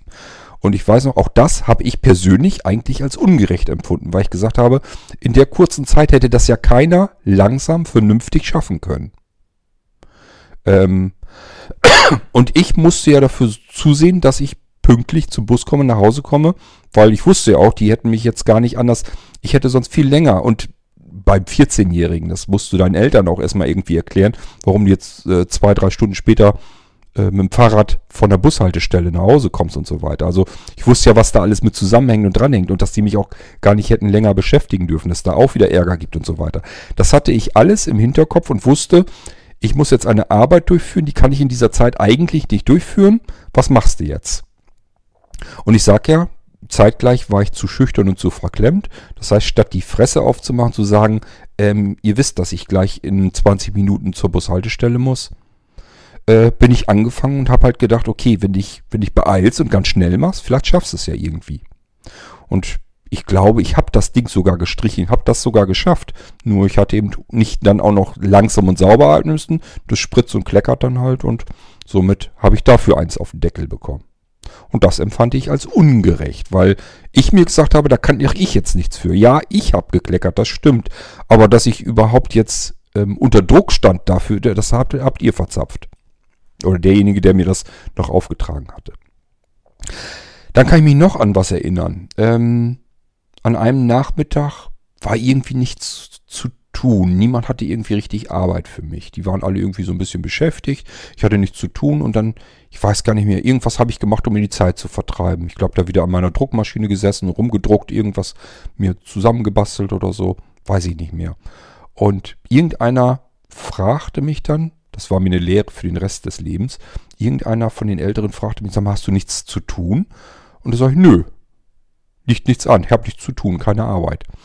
Und das geht ja gar nicht. Also da hat er natürlich gesagt, das geht ja gar nicht. Da gehen mal eben einmal rum, gehst du zu jedem Schauwerbegestalter, ob du irgendjemandem helfen kannst und zur Hand gehen kannst.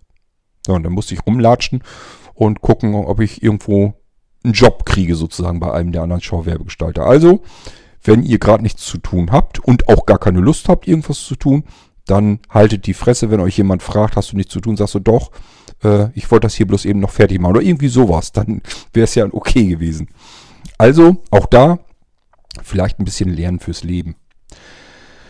Ja, ähm, so zog sich das jedenfalls so durch. Ich überlege noch, ob mir noch was weiteres einfällt zu diesem Praktikum als Schauwerbegestalter. Wie lang ging das Ding eigentlich? Ich würde aus der Erinnerung her sagen, vielleicht zwei Wochen. Eine Woche glaube ich nicht, das wäre mir zu kurz, das muss länger gewesen sein. drei Wochen wäre, glaube ich, ziemlich lang. Kann aber sein. Also drei Wochen oder zwei Wochen will ich mich nicht drauf festlegen. Aber dass es nur eine Woche war, glaube ich nicht. Ich meine, es wären zwei Wochen gewesen. Ob man da wirklich viel als Schauwerbegestalter mitbekommt und lernt, das weiß ich nicht. Es ist ja auch keine Ausbildung, sondern es ist, es ist ein Hineinstuppern in den Beruf als Schauwerbegestalter ähm, und sich einen Überblick verschaffen, was macht so ein Schauwerbegestalter. Und ich glaube, das habe ich im Rahmen der Möglichkeiten auch ganz gut mitbekommen. Und das war ein Beruf, der mir sehr gefallen hat, weil er sehr, sehr flexibel war, sehr, sehr kreativ. Das sind alles so Sachen, die liegen mir sehr. Ich hätte da wirklich Lust zu gehabt. So, und jetzt kommt natürlich dann, wir sind so ziemlich am Ende meines Praktikums angelangt. Mir fällt jetzt nichts Großartiges mehr ein wovon ich euch noch erzählen möchte aus dem Praktikum. Ähm, oder kann vielmehr. Das, also der Rest der Erinnerung ist halt ziemlich weg. ähm, ja, jetzt stellt sich natürlich die Frage, wenn dir der Beruf doch gefallen hat, warum bist du denn nicht in den Beruf, in die Ausbildung gegangen? Warum hast du das denn nicht gelernt und gemacht? Da hätte ich dieses Problem mit dem Rücken und so weiter gar nicht gehabt ich hätte in der Theorie, zumindest so lang, bis das mit den Augen passiert wäre, immer weiter durchgegangen wäre, ähm, hätte ich ja Schauwerbegestalter arbeiten können beruflich. Was war das Problem? Problem Nummer eins, dieses Kaufhaus war weit und breit, ich habe damals auch schon auf dem Plattenlande gewohnt, weit und breit das einzige Kaufhaus, was Schauwerbegestalter angestellt hatte. Ich wüsste jedenfalls nicht, dass es irgendwas anderes gab, wo es Schauwerbegestalter auf dem Lande gab. Das andere waren alles kleinere, einzelne Läden, kleine Händler, die haben sich keinen Schauwerbegestalter hingemacht. Die sind selber ins Schaufenster gestiegen und haben das so gut wie sie es konnten dazu äh, hingebaut. Das war die einzige Möglichkeit, die überhaupt Schauwerbegestalter eingestellt hätten. Und die waren voll. Die hatten sieben Leute. Das war wahrscheinlich schon mehr, als sie eigentlich brauchten. Also wirklich viel Stress hatten die meiner Meinung nach jedenfalls nicht. Ähm, Und ich hätte da eine ganz miserable berufliche Perspektive gehabt in meiner Heimatecke. Ich hätte also in eine größere Stadt ziehen müssen. Und ich war damals schon kein Stadtkind.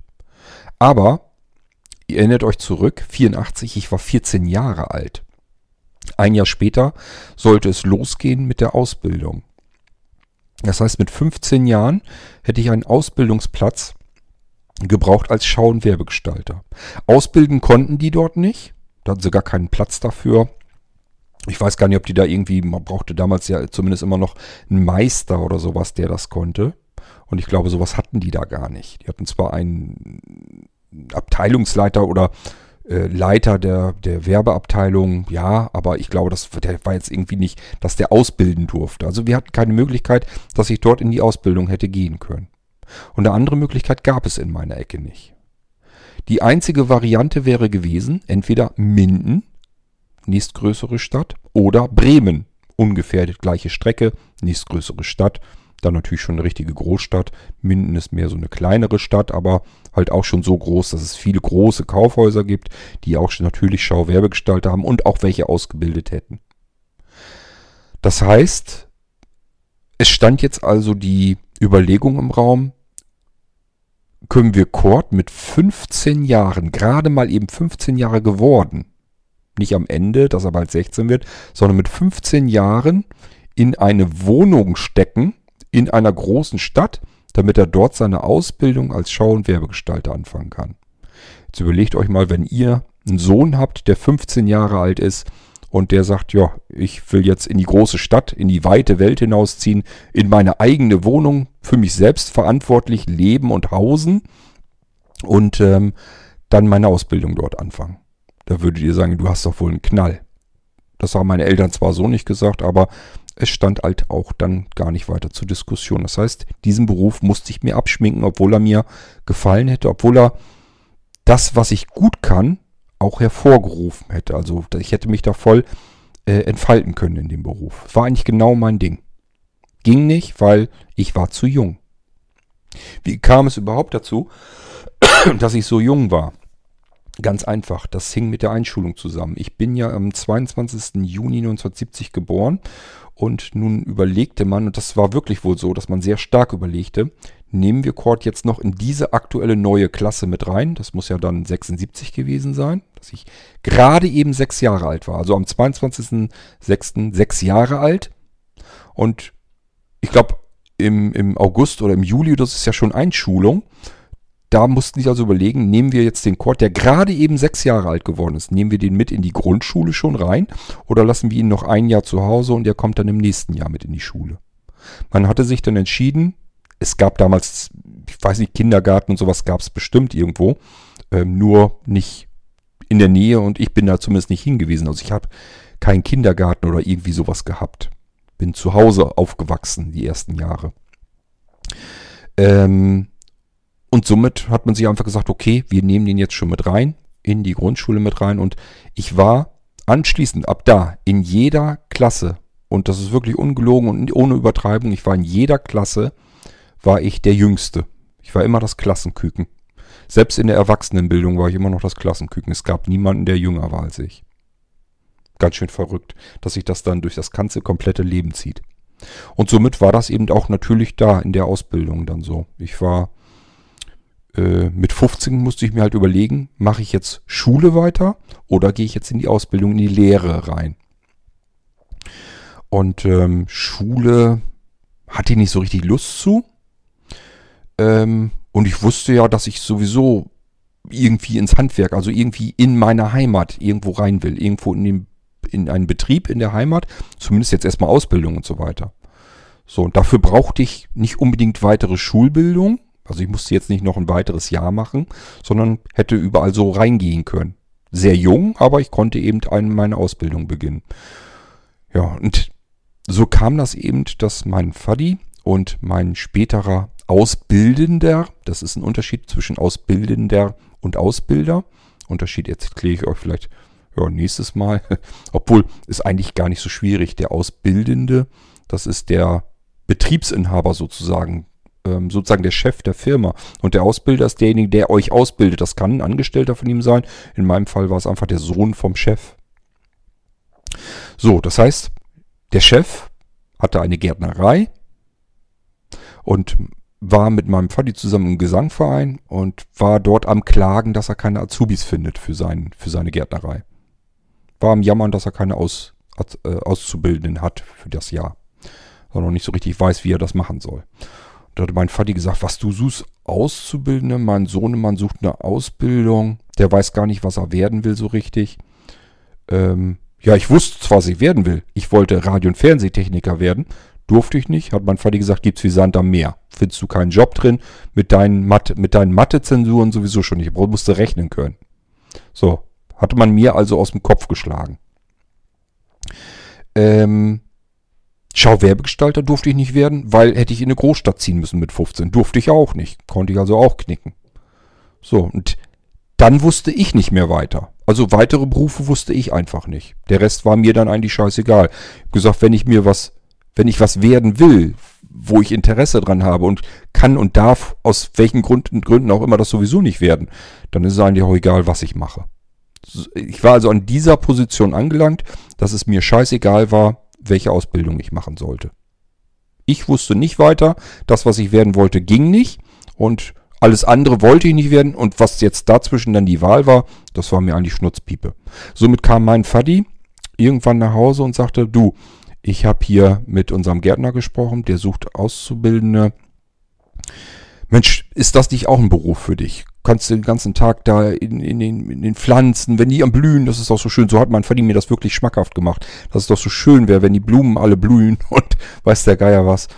Und ich habe bloß gedacht, ist, mir ist es im Prinzip war es mir wirklich egal, was ich da werden wollte. Ich sag ja bis heute hin, die Pflanzen waren mir scheißegal. Und das war auch damals so. Und deswegen, ja, kann ich ja mal hin. So, und dann habe ich, hat er mich da irgendwie angemerkt, gesagt, ja, mein Sohn kommt mal vorbei und guckt sich das mal an und dann könnt ihr euch beschnuppern. War ich dahin und Gespräch geführt und dann war klar, gut, Quad ist es. Das ist Azubi Nummer eins. Jetzt müssen wir noch einen zweiten haben. Und ähm, den wussten sie bis dahin aber auch noch nicht. Ähm, und Zumindest damals war es so, ob es heute noch so ist, weiß ich nicht. Für den Gärtner im Zierpflanzenbau brauchte man eine Voraussetzung, nämlich ein Berufsgrundbildungsjahr, BGJ, im Bereich Gartenbau. Das heißt, eine, ein Jahr lang streng und stramm Schulbank drücken, erstmal die ganze Theorie reinpauken und dann geht es zwei Jahre noch anschließend in die praktische Ausbildung in den Betrieb rein.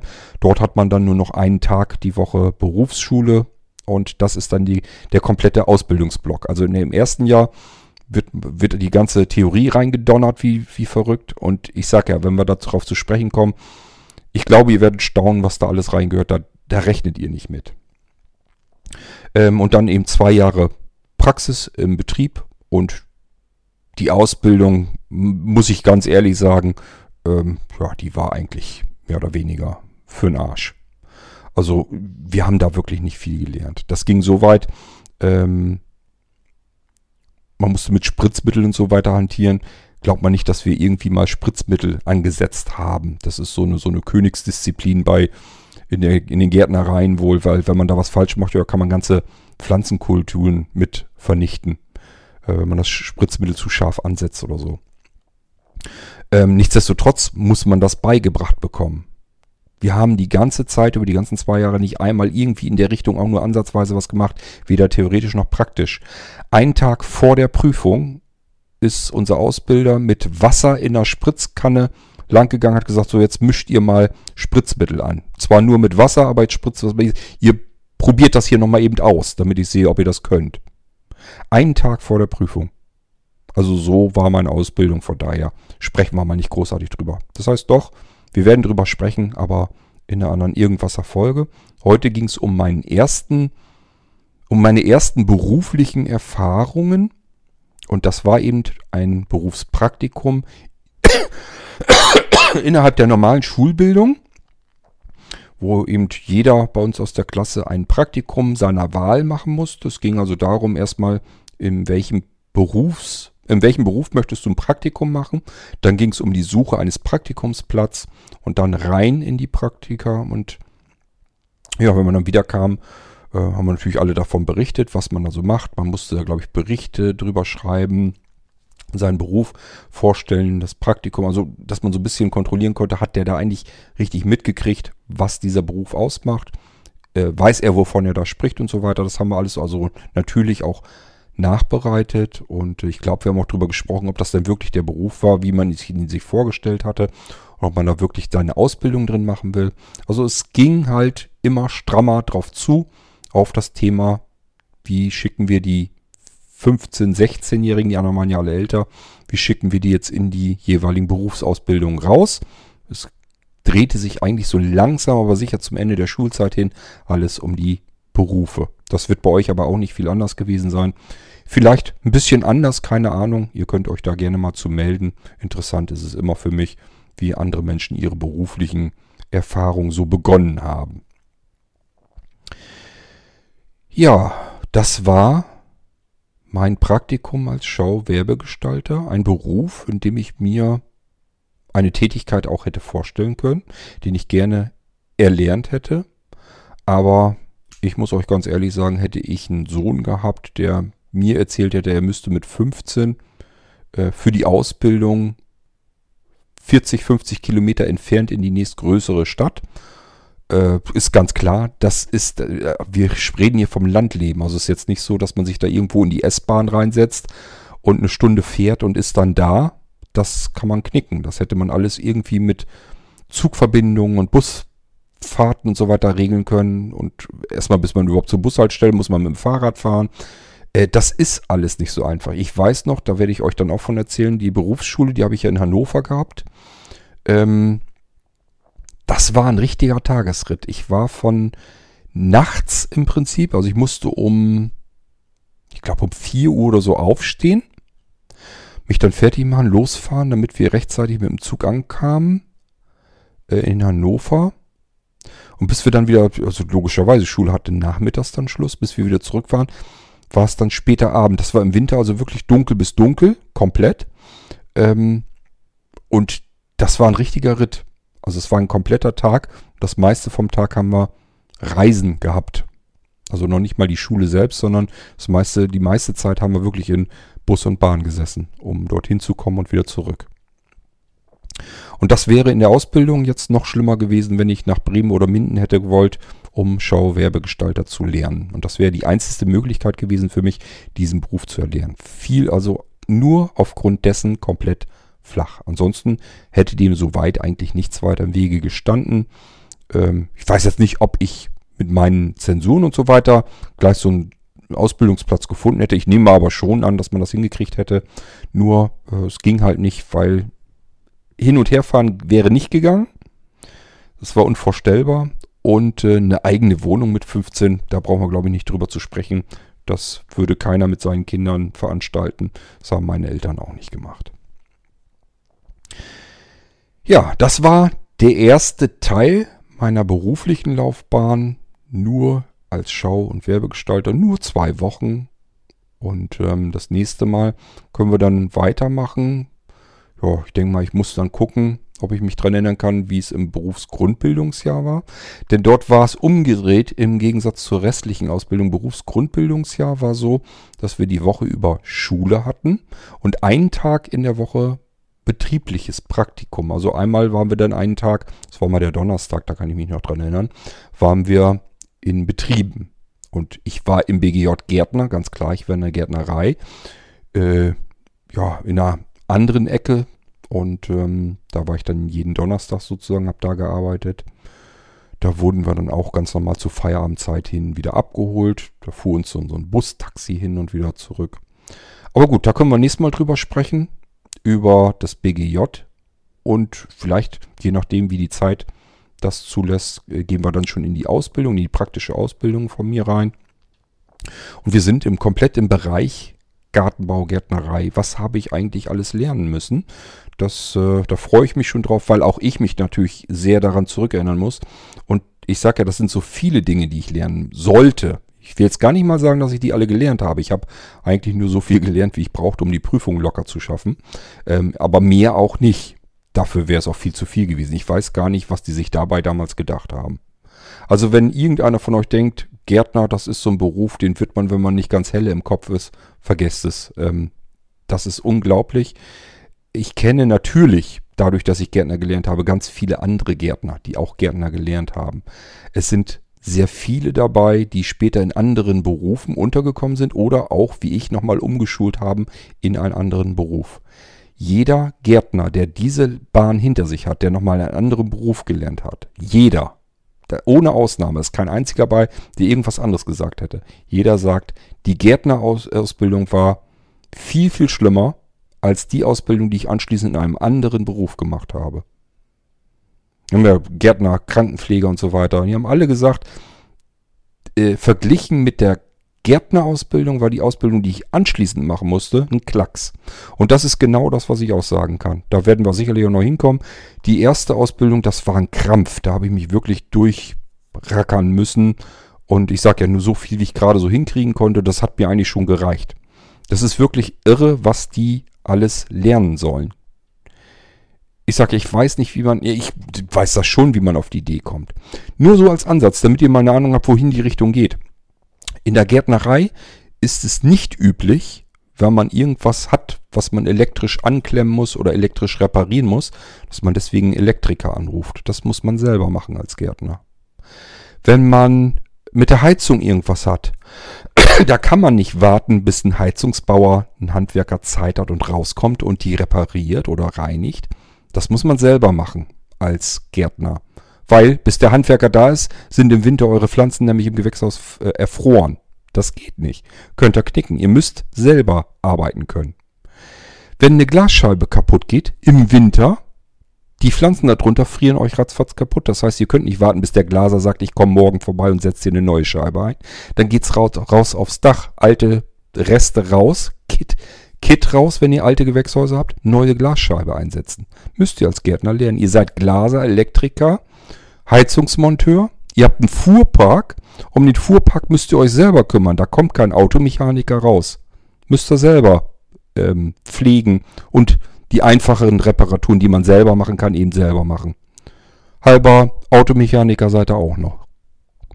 Ähm, ihr habt es mit Bodenkunde zu tun. Ihr glaubt gar nicht, wie viele unterschiedliche Böden es gibt. Und mit unterschiedlichen Wasserqualitäten zu tun äh, pH messen und so weiter. Ähm, und je nachdem, wie ihr mit Wasser rumhantiert, wie ihr das verändert und wie ihr den Boden verändert, könnt ihr die Verhältnisse verändern, die ihr benötigt, um eine bestimmte Pflanzenkultur zu kultivieren. Denn die Pflanzen, die ihr in eurem Gewächshaus habt, das sind ja nicht die Pflanzen, die freiwillig da wachsen wollen. Müsst ihr euch doch mal logischerweise überlegen. Die wenigsten Pflanzen, die in den Gewächshäusern stehen, sind Pflanzen, die jetzt damit von sich aus sagen, ach, hier ist es am schönsten, hier will ich jetzt wachsen. da sorgt der Gärtner dafür, dass das stimmt. Und dafür muss er wissen, welchen Boden habe ich, welches Wasser habe ich und wie kann ich Boden und Wasser erstmal verändern, damit ich das habe, was ich brauche, damit diese Pflanze hier jetzt wächst und gedeiht. Dann geht's aber weiter. Ich muss, wenn ich Schädlinge habe, feststellen können, was habe ich da für Schädlinge? Wie kann ich die bekämpfen?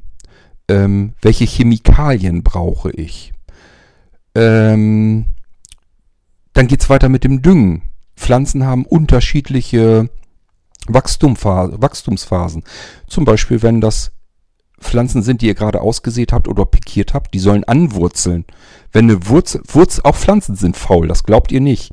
Wenn eine Pflanze anwurzeln soll und die Wurzel findet gleich sofort ähm, was zu futtern, also eben Dünger. Ähm, wenn ihr die Erde also gedüngt habt, wo ihr hineinsät oder hineinpikiert, dann sagt die Wurzel, ach, hier habe ich ja schon alles, was ich brauche. Und dann wächst die gar nicht. Das heißt, in der ersten Phase braucht die Pflanze gar nichts. Möglichst wenig Inhalt im Boden, damit die Wurzeln erstmal loslegen. Und dann müsst ihr den richtigen Dünger haben. Es gibt Dünger, damit könnt ihr den Grünwuchs ähm, beschleunigen. Das ist stickstoffbasierter Dünger. Äh, dann gibt es je nachdem, welche Düngesorte, das müsst ihr alles selber zusammenmischen, wie ihr das haben wollt. Dann geht ihr irgendwann rüber von der Phase, jetzt habe ich den Grünwuchs in Gang und jetzt sollen die Pflanzen aber an der und der, in der und der Zeit verkauft werden. Nicht früher, nicht später. Der Markt will die dann haben und dann müssen die blühen. Und dementsprechend müsst ihr eure Düngung wieder anpassen, damit die dann eben blühen. Das heißt, ich brauche jetzt nicht mehr Dünger, mit dem ich den Grünwuchs vorantreibe, sondern die Blüten. Ihr müsst genau wissen, was ihr da tut mit eurer Chemie, die ihr da habt. Ähm, was muss man noch können? Ja, ganz klar, wenn man irgendwie Steine legen will oder sonst irgendetwas, ihr müsst Pflasterer und so weiter, das müsst ihr schon selber machen. Da kommen keine Pflasterarbeiter, die mal eben irgendwie was machen. Ähm, und so weiter und so fort. Gießanlagentechnik, ähm, Topfmaschinen, damit haben wir es zu tun. Also ihr glaubt gar nicht, was da alles dabei ist. Ihr müsst mit Licht arbeiten können wenn ihr bestimmte Pflanzenkulturen habt, müsst ihr mit Licht arbeiten können, um exakt die Pflanzen damit ähm, ja zu beeinflussen. Wann sollen die wachsen, wann sollen die blühen und wann sollen sie möglichst nicht blühen, wann sollen sie nicht wachsen. Genauso wie man nämlich mit Licht arbeiten muss, muss man es auch wegnehmen, schattieren können. Also es ist schon ziemlich verrückt und das geht dann manchmal rein, wenn ihr eine Gärtnerei habt, die ein bisschen in den Floristikbereich geht, dass sie sagt, Gärtnerei äh, wir bieten auch Grenze an für äh, zum Beispiel Beerdigungen im Ort. Ja, dann müsst ihr auch lernen, wie man Grenze bindet, wie man das macht, gestalterisch tätig sein. Ähm, wenn ihr einen Floristikladen damit drin habt, schadet es auch nichts, wenn man mal eben zumindest so einen Abstecher macht, wie wird so ein Blumenstrauß eigentlich gebunden. Auch das haben wir gelernt. Ähm, ich sag ja, das ist nur mal so ein kleiner Ausblick. Und ihr müsst doch zugeben, allein jetzt, ich kann euch das sinnvoll erklären. Also ich weiß, warum der Gärtner das alles lernen muss. Weil, wie gesagt, äh, wenn euch im Winter eine Scheibe auf dem Dach kaputt geht, könnt ihr nicht warten, bis der Glaser kommt. Wenn die Heizung ausfällt, ihr könnt nicht warten, bis der Heizungsmonteur kommt. Welcher Versicherung wollt ihr das denn aufs Auge drücken, dass eure Heizung kaputt gegangen ist über Nacht? Morgens ist alles kalt, so langsam aber sicher, wir haben draußen 10 Grad minus. Eure Pflanzen sind nicht frostsicher. Ach, auch in dem Bereich müsst ihr übrigens einiges können. Also man kann Pflanzen durch Begießen von Wasser frostsicher machen. Auch das sind so chemische Prozesse, die muss man erstmal wissen. Wie ähm, funktioniert Kapillaraufstieg? Also Physik ist, steckt da mit drinne. Ähm, Verdunstung und so weiter. Ich kann euch gar nicht alles einfach mal so eben aus dem Stehgreif sagen. Das sind nur so diese Sachen, die mir gerade so durch den Kopf schwirren. Und ihr könnt euch vorstellen, je weiter ich nachdenke, desto mehr Sachen kommen da rein. Und das sind alles Bereiche, in denen müsst ihr als Gärtner so ein bisschen Grundahnung haben. Ist jetzt nicht so, dass ihr überall der totale Spezi werden müsst, nur ihr müsst wissen, was ihr da tut, wenn ihr normaler Gärtner werden wollt. Also es ist schon verrückt. Ähm, an Pflanzensex haben wir dabei noch gar nicht gedacht. Irgendwie müssen die Dinger ja vermehrt werden. Ist jetzt nicht so, dass jede Pflanze einfach nur ausgesät wird und selbst wenn, wo kommt das Saatgut her? Vielleicht holt ihr euch das selber. Vielleicht müsst ihr Stecklinge. Was sind Federstecklinge? Was sind Blattstecklinge? Und ähm, so weiter und so fort. Das sind alles Dinge, ja, muss man lernen. Unglaublich. Und ähm, ich sag ja, Rohre bauen, Sch Schraubgewinde drehen, Dichtungen machen, selber abdichten mit Hanf oder mit diesem anderen Dichtzeug da. Ist ja ganz klar, man hat den ganzen Tag mit Wasserleitungen zu tun. Ähm, Pumpentechnik. Wenn die Pumpe ausfällt. Wenn es geht, selber reparieren. Nicht warten, bis da irgendwie ein Handwerker kommt. Ich sage ja, das ist immer ein Problem. Wenn ihr mit Pflanzen zu tun habt, die nehmen euch das übel. Vor allem, ja, ich sage ja, bestes Beispiel ist wirklich Winter, draußen 10 Grad minus, Heizung ist ausgefallen. Was wollt ihr jetzt machen? Wollt ihr warten, bis der Heizungstechniker sagt, ich komme heute Abend vorbei? Oder wollt ihr zumindest die schlimmsten Sachen selber in den Griff bekommen können. Und wenn ihr das können wollt und nicht nur wollt, sondern müsst, weil sonst verrecken euch nämlich eure Pflanzen im Gewächshaus, dann ist es besser, ihr habt das irgendwo so ein bisschen mal mitgelernt. Und deswegen steckt das alles in der Ausbildung mit drinne. Und deswegen ist sie so irrsinnig, so gewaltig, die Gärtnerausbildung. Heißt also, wenn ich die vergleiche mit meiner Ausbildung zum Groß- und Außenhandelskaufmann, die Groß- und Außenhandelskaufmannsausbildung, die habe ich mit der linken Arschbacke wirklich so durchgerutscht. Ich habe die anderen Klassenkameraden, denen habe ich Nachhilfe gegeben. Die haben alle bei mir zu Hause in der Küche gesessen und ich habe denen gezeigt, wie sie dies und das machen müssen. Das war für mich wirklich, also die zweite Ausbildung war für mich wirklich ein Furz. Da musste ich da hatte ich nicht das Gefühl, dass ich mich dafür auch nur ansatzweise irgendwie anstrengen musste. Ich musste mich eigentlich nur vorne hinsetzen. Ich habe mich in die erste Reihe gesetzt und habe aufmerksam zugehört, was die Dozenten vorne erzählt haben, was die uns beigebracht haben. Und das fand ich alles so wahnsinnig spannend und interessant. Und auch schon alleine, ich konnte mich endlich mal auf eine bestimmte Sache konzentrieren und fixieren, musste nicht tausend völlig verschiedene Dinge auf einmal in meinen Kopf reinbekommen. Mir kam das so leicht und einfach vor. Das waren so wenig Dinge, die man eigentlich nur lernen musste, weil man eben immer in diesem einen Gebiet tätig war. Ich habe als IHK-Bester ähm, äh, die Prüfung damals abgelegt in dem, in dem Ort. Also in der Stadt, in dem ganzen Bezirk. Und äh, das als jemand, den man vorher, wo man vorher, wo auch andere Leute gesagt haben, die äh, sich auch um diese Ausbildung kümmern, die hatten schon wirklich ein bisschen Schiss. Die haben gesagt, na, das ist nur ein Gärtner. Also man wird immer, das ist so ein typisches Ding. Als Gärtner werdet ihr immer komplett unterschätzt, weil keiner weiß, was da eigentlich wirklich alles drinsteckt. Und dann kommt ihr irgendwie in einen anderen Beruf rein und dann sagen die, na, so ein kleiner dummer Gärtner, der will jetzt hier Groß- und Außenhandel lernen. Wie will der das denn machen? Das kann der doch gar nicht. Und es sind so viele, die einem das nicht zutrauen. Und genau das Gegenteil von dem ist wirklich vorgefallen, wirklich passiert. Es war ein Witz damit verglichen. So, wollen wir mal gucken, ob ich das rausarbeiten kann, dass ich euch mal so ein bisschen erzählen kann, wie es in so einer Gärtnerei zugeht. Ich denke mal schon, dass das interessant genug ist. Ähm, ich sage ja, ich will gar nicht sagen, dass ich, dass ich das alles gelernt habe und dass ich fleißig gelernt habe, dass ich fleißig war. Ich hatte ja keine Lust zu dem Beruf. Ich hatte ja gar keinen Spaß daran, gar keine Lust dazu. Nur äh, durch die Prüfungen rasseln, das äh, war mir auch nicht gestattet. Das kann ich übrigens wirklich heute auch so behaupten. Ich bin durch keine einzige, äh, durch keine einzige, kein einziges Schuljahr mal gerasselt oder durch meine Ausbildung irgendwie durch oder irgendeine Prüfung verpatzt oder verbockt oder sowas. Habe ich nie gemacht.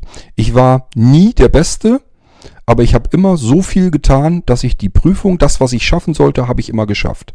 Das war mal für mich so meine Mindestgrenze. Mehr Arbeiten wollte ich dann auch nicht. Also ich wollte jetzt nicht, dass ich jetzt dass mir irgendeiner die Schulter klopft und sagt, du bist hier aber ein ganz toller Typ, sondern ich wollte immer nur schaffen, was zu schaffen nötig ist, um das zu machen und das zu erreichen. Mehr braucht gar nicht. So, und das habe ich beim Gärtnersein gemacht. Bei der IHK-Prüfung war es eine ganz andere Voraussetzung. Äh, ich sag ja, das war für mich wirklich ein Klacks, wo jeder andere gesagt hat, na, ob der das wohl schafft. Und das fand ich so irrwitzig und so bemerkenswert, äh, das werde ich natürlich in meinem Leben niemals vergessen, dass das alles so war. Deswegen, das sind so Sachen, kann ich euch gerne mal ein bisschen was drüber und davon erzählen. Ähm, und ich denke mal schon, dass da so ein paar Sachen sind, wo man vielleicht dann doch nochmal die eine oder andere Erinnerung gerne festhalten möchte. Das möchte ich gern hiermit tun. Und mal schauen, wenn ich mir in sollte ich wirklich noch in 20 Jahren leben, ich kann es mir eigentlich gar nicht vorstellen, aber sollte das mal der Fall sein, vielleicht gibt es dann irgendwo diese Folgen, diese Episoden ja doch noch und ich höre mir die dann mal an und habe bis dahin längst vergessen, dass ich überhaupt mal ein Praktikum gemacht habe als Schauwerbegestalter und was da so vorgefallen ist. Ich könnte mir gut vorstellen, bis dahin ist noch mehr verblasst, noch mehr weg. Ich möchte gar nicht wissen, was jetzt schon alles fehlt.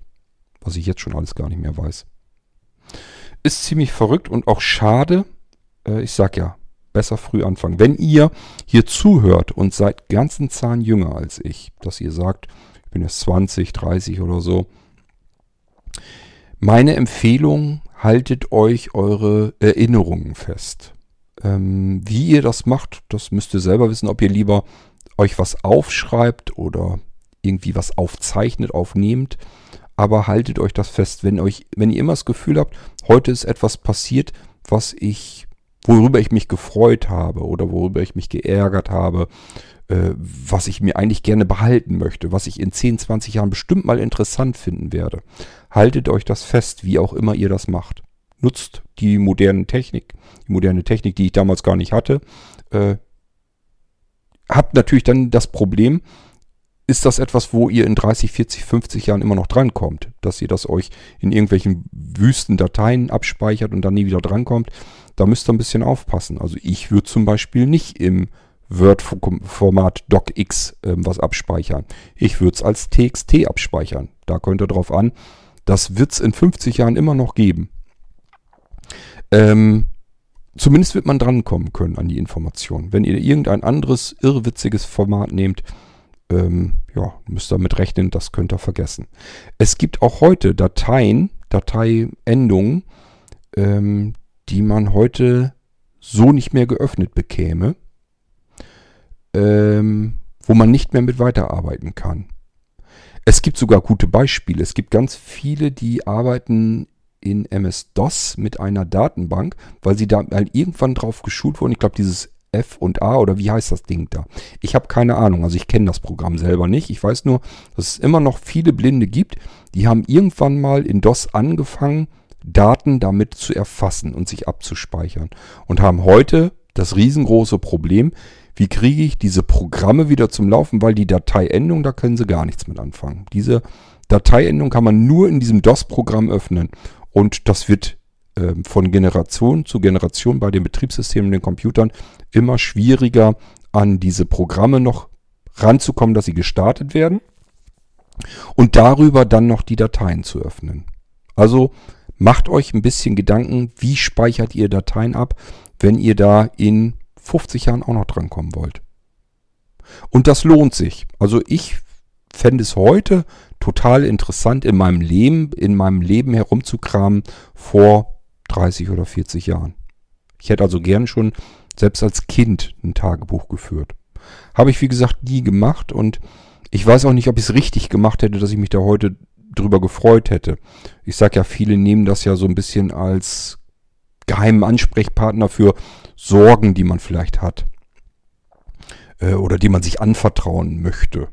Das Tagebuch ist ja was hochpersönliches, was man niemand anderem sonst in die Finger geben würde. Höchstens jemanden, dem man wirklich grenzenlos vertraut und ihm das als Vertrauensbeweis irgendwie mal übergeben würde.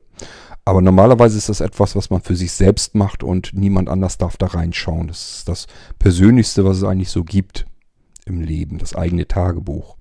So hätte ich es nie führen wollen. Ich hätte es immer so geführt, wie ich es jetzt auch mache. Ich erzähle mir jetzt auch das, was ich in Erinnerung noch im Kopf zusammengekramt äh, gekramt bekomme.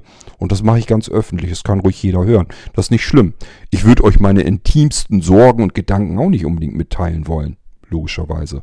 Aber das sind so Erinnerungen, die halte ich einfach fest. Und die kann ich auch festhalten, egal wie. Äh, Hauptsache sie sind festgehalten. Deswegen spielt es keine Rolle, ob ihr da jetzt dabei zuhört oder nicht. Das ist mir eigentlich relativ egal. Gut, aber wenn ihr zuhört, könnt ihr gern euch mal dazu äußern, wie ihr das überhaupt empfindet, ähm, ob euch das interessiert oder nicht. Also äh, Rückmeldungen immer gerne. Auch natürlich zu den P-Folgen. Ich weiß von früheren längeren P-Folgen, wenn ich euch ganz viel aus meinem Leben erzählt habe, dass die sehr gut ankamen. Da habe ich immer relativ viel Rückmeldungen bekommen. Ähm, ich weiß noch nicht so richtig, warum das so ist, weil ich denke mir dann immer, hm, das ist ja jetzt mein Leben, da habt ihr ja jetzt nicht wirklich was mit, ihr könnt ja auch keine Informationen oder so draus gewinnen. Ihr könnt eigentlich nur zuhören, wie ist mein Leben verlaufen, mehr aber auch nicht. Und das ja auch nur aus so kleinen Schnipselchen, das ist ja noch nicht mal dass ich mein komplettes Leben hier aufhole von ähm, 0 auf 100. Oh, ich merke gerade, ich bekomme hier eine Meldung. Bestimmt wegen Strom. Jo, Batterie. Gut, dann will ich mal lieber aufhören, bevor das hier alles... Obwohl, eigentlich wollte ich meinen. Kann doch hier Batterie wieder reinkriegen. Ja, das ist auch nicht so schlimm. Das, was wir aufzeichnen wollten, das habe ich ja jetzt aufgezeichnet. Es war ein kleiner Bereich, popelige, gammelige zwei Wochen meines Lebens, habe ich euch hier erzählt. Ähm, über ein lausiges Praktikum, das mir aber sehr viel Spaß gemacht hat, hat und wo ich gerne den weiteren Weg fortgesetzt hätte. Allerdings bin ich natürlich rückblickend heilfroh, dass es so nicht gekommen ist, dass mein Leben so verlaufen ist, wie es verlaufen ist. Ich möchte es nicht anders haben. Das ist schon alles richtig gewesen. Hätte ich meinem damaligen Bestreben nachgegeben und hätte gesagt, ich will aber nicht Gärtner werden, das ist ein doofer Beruf, ich habe da keine Lust zu, dann hätte ich zum Beispiel nie bei der Firma angefangen, wo in einer Zweigstelle auch meine Anja gesessen hat und ihre Ausbildung dort gemacht hat und wir hätten uns nie kennengelernt. Hätte ich meine Anja nie kennengelernt und das ist für mich wie so ein Seelenverwandter. Also es ist ein Mensch, der gehört einfach zu mir und äh, es wäre, es würde was fehlen, auch wenn ich ihn nie kennengelernt hätte. Ich weiß einfach, ich, es würde mir was fehlen, wenn das so nicht gewesen wäre. Und allein dafür hat es sich schon gelohnt, diese ganze schäbige Gärtnerausbildung über sich ergehen zu lassen. Ist aber nicht das Einzige. Ich habe noch Freunde von damals, die ich gerne mitgenommen habe die mich mein ganzes Leben ein bisschen durchbegleiten. Ist jetzt nicht so, dass man sich ständig sieht und so, aber nichtsdestotrotz ähm, wäre schade gewesen. Man schwelgt dann doch immer gerne in Erinnerung. Und ich habe auch viele tolle Stunden, Zeiten, Tagen, Tage, Wochen und so weiter erlebt. Ich habe mein, meine Lieben und so weiter damals kennengelernt und ähm, ja, Junggesellenzeit, Junggesellenbude, ähm, viel feiern, viel ausgehen. Ach, da war eigentlich alles dabei. Und das ist eine Zeit, die würde ich so niemals missen wollen. Und das war auch völlig okay so, dass sie so gelaufen ist, wie sie gelaufen ist. Ich habe ja nicht in einer Gärtnerei gearbeitet, wo alles alte Leute waren, wo ich nichts mit anfangen konnte, sondern da habe ich mich fürchterlich gewundert. Das waren eigentlich, der Großteil war in meinem Alter. Und das ist doch wohl logisch. Das macht doch Spaß zu arbeiten, egal welche Arbeit man macht. Ich habe immer gesagt, kommt gar nicht so wahnsinnig doll auf die Arbeit an, kommt eigentlich mehr auf die Kollegen an. Wenn das Team stimmt und es macht Spaß, zusammen zu arbeiten, dann spielt es gar keine Rolle, was man da macht. Aber Gärtnerei kümmern wir uns ein andermal drum. Das war der Schau-Werbegestalter Kurt König, hieß damals natürlich noch Kurt Hagen. Und ähm, schauen wir mal, wie sich der Kurt, ja, Schau-Werbegestalter ist er jetzt nun nicht geworden. Schauen wir mal, wie er sich als Gärtner macht. Ich kann euch jetzt schon versprechen, viel besser auch nicht. Aber nichtsdestotrotz erzählen werde ich es euch natürlich. Ich hoffe, es hat euch gefallen, dass ich euch so ein bisschen in die Reise mitgenommen habe. 1984 schon ein ordentlicher Zeitsprung. Manche von euch haben da noch gar nicht gelebt. Ähm, aber das geht einem immer so. Also ich würde mir wünschen, dass viele Menschen, die 70, 80, 90 sind, dass die sich auch mal ein Mikrofon vor den Mund halten würden und würden von ihrem Leben erzählen. Ich bin mir sehr sicher, da kommen ganz, ganz viele tolle und interessante und spannende und hörenswerte Geschichten dabei heraus. Das merke ich, wenn ich meinem Fadi mal zuhöre, wenn der von früher erzählt, wie er da in, in dem Betrieb gearbeitet hat, wo er auch gelernt hat und so weiter, was die da gemacht haben. Ähm, das ist einfach, weil sich im Wandel der Zeit so fürchterlich viel in dieser Zeit verändert hat. Vielleicht mehr als jemals zuvor. Ähm, und wenn man das so ein bisschen durchläuft und das alles so mitkriegt, in so einem Leben passiert einfach so irrsinnig viel, viel Verschiedenes. Man merkt das nicht, wenn man es aus einer Stelle heraus nur sieht. Das merkt man erst, wenn man wirklich durch die Zeiten läuft. Wenn man gedanklich ganz vorne bei sich am Leben anfängt und geht da mal so diese ganzen Jahre und Jahrzehnte durch. Ähm, vielleicht als Tipp, nehmt euch erstmal die Jahrzehnte vor. Also überlegt einfach, das sind die Jahrzehnte, in denen gab es mich schon. Und jetzt überlegt in jedem Jahrzehnt, was schreibt ihr diesem Jahrzehnt zu? Was ist euch dort passiert, an das ihr euch erinnern könnt? Und ihr werdet feststellen, in jedem Jahrzehnt ist irgendwas Interessantes passiert. Und dort könnt ihr einsteigen und feiner aufgliedern. Dann fangt ihr nämlich an, was war denn so im hinteren Teil dieses Jahrzehnts und was war im vorderen Teil des Jahrzehnts. Und so kommen so diese ganzen Geschichten zusammen, über die ihr im so jetzt nicht weiter nachdenkt oder wo ihr eben sagt, ich gucke einfach einmal so über mein Leben, das ist nichts Aufregendes gewesen, ist nichts, worüber ich jetzt erzählen könnte. Und wenn ihr dann in diese Jahrzehnte reingeht und dann in die Hälften der Jahrzehnte, dann könnt ihr vielleicht so ungefähr auch in die Jahre schon fast reingehen und dann werdet ihr feststellen, da ist ganz, ganz viel passiert, worüber man erzählen kann. So, und das ist das, was ich hier im Irgendwasser eben auch versuche. Wenn ihr mich dabei begleiten wollt, ist schön. Wenn nicht, macht's auch nichts. Hauptsache, ich habe meine Gedanken an der Stelle endlich mal ein bisschen fixiert und eingefroren. Ich befürchte nur, wenn ich jetzt das Aufnahmegerät weglege, die Aufnahme stoppe, dass mir wieder zig andere weitere Sachen einfallen, die da eigentlich mit reingehört hätten. Und das ist immer ein bisschen das Doofe, dass ich immer nicht das so zusammenbekomme, wie ich es haben will. Ich würde es dann natürlich auch gern in einer Episode drin haben, die sich dann nur um diesen Bereich dreht. Aber gut, da muss ich mit leben. Hauptsache, ich fange erstmal an. Denn diese Gründe, warum man das nicht tut, die fallen einem immer wieder ein. Das ist mir mein ganzes Leben lang so gegangen. Ich habe immer gesagt, Hetzte man, hetzte man, jetzt brauchst du es auch nicht mehr. So, jetzt bin ich fast an der 50. Dann fange ich eben jetzt mal damit an, zumindest mal grob meine Erinnerung zusammenzuhalten. Ich wünsche euch was. Viel Spaß beim Irgendwasser, wenn es dann wieder ganz andere Themen gibt. Und ich freue mich, wenn ihr euch meldet, wie euch die P-Folgen gefallen. Und bis zur nächsten P-Folge alles Gute, macht's gut. Tschüss, sagt euer König Kurt.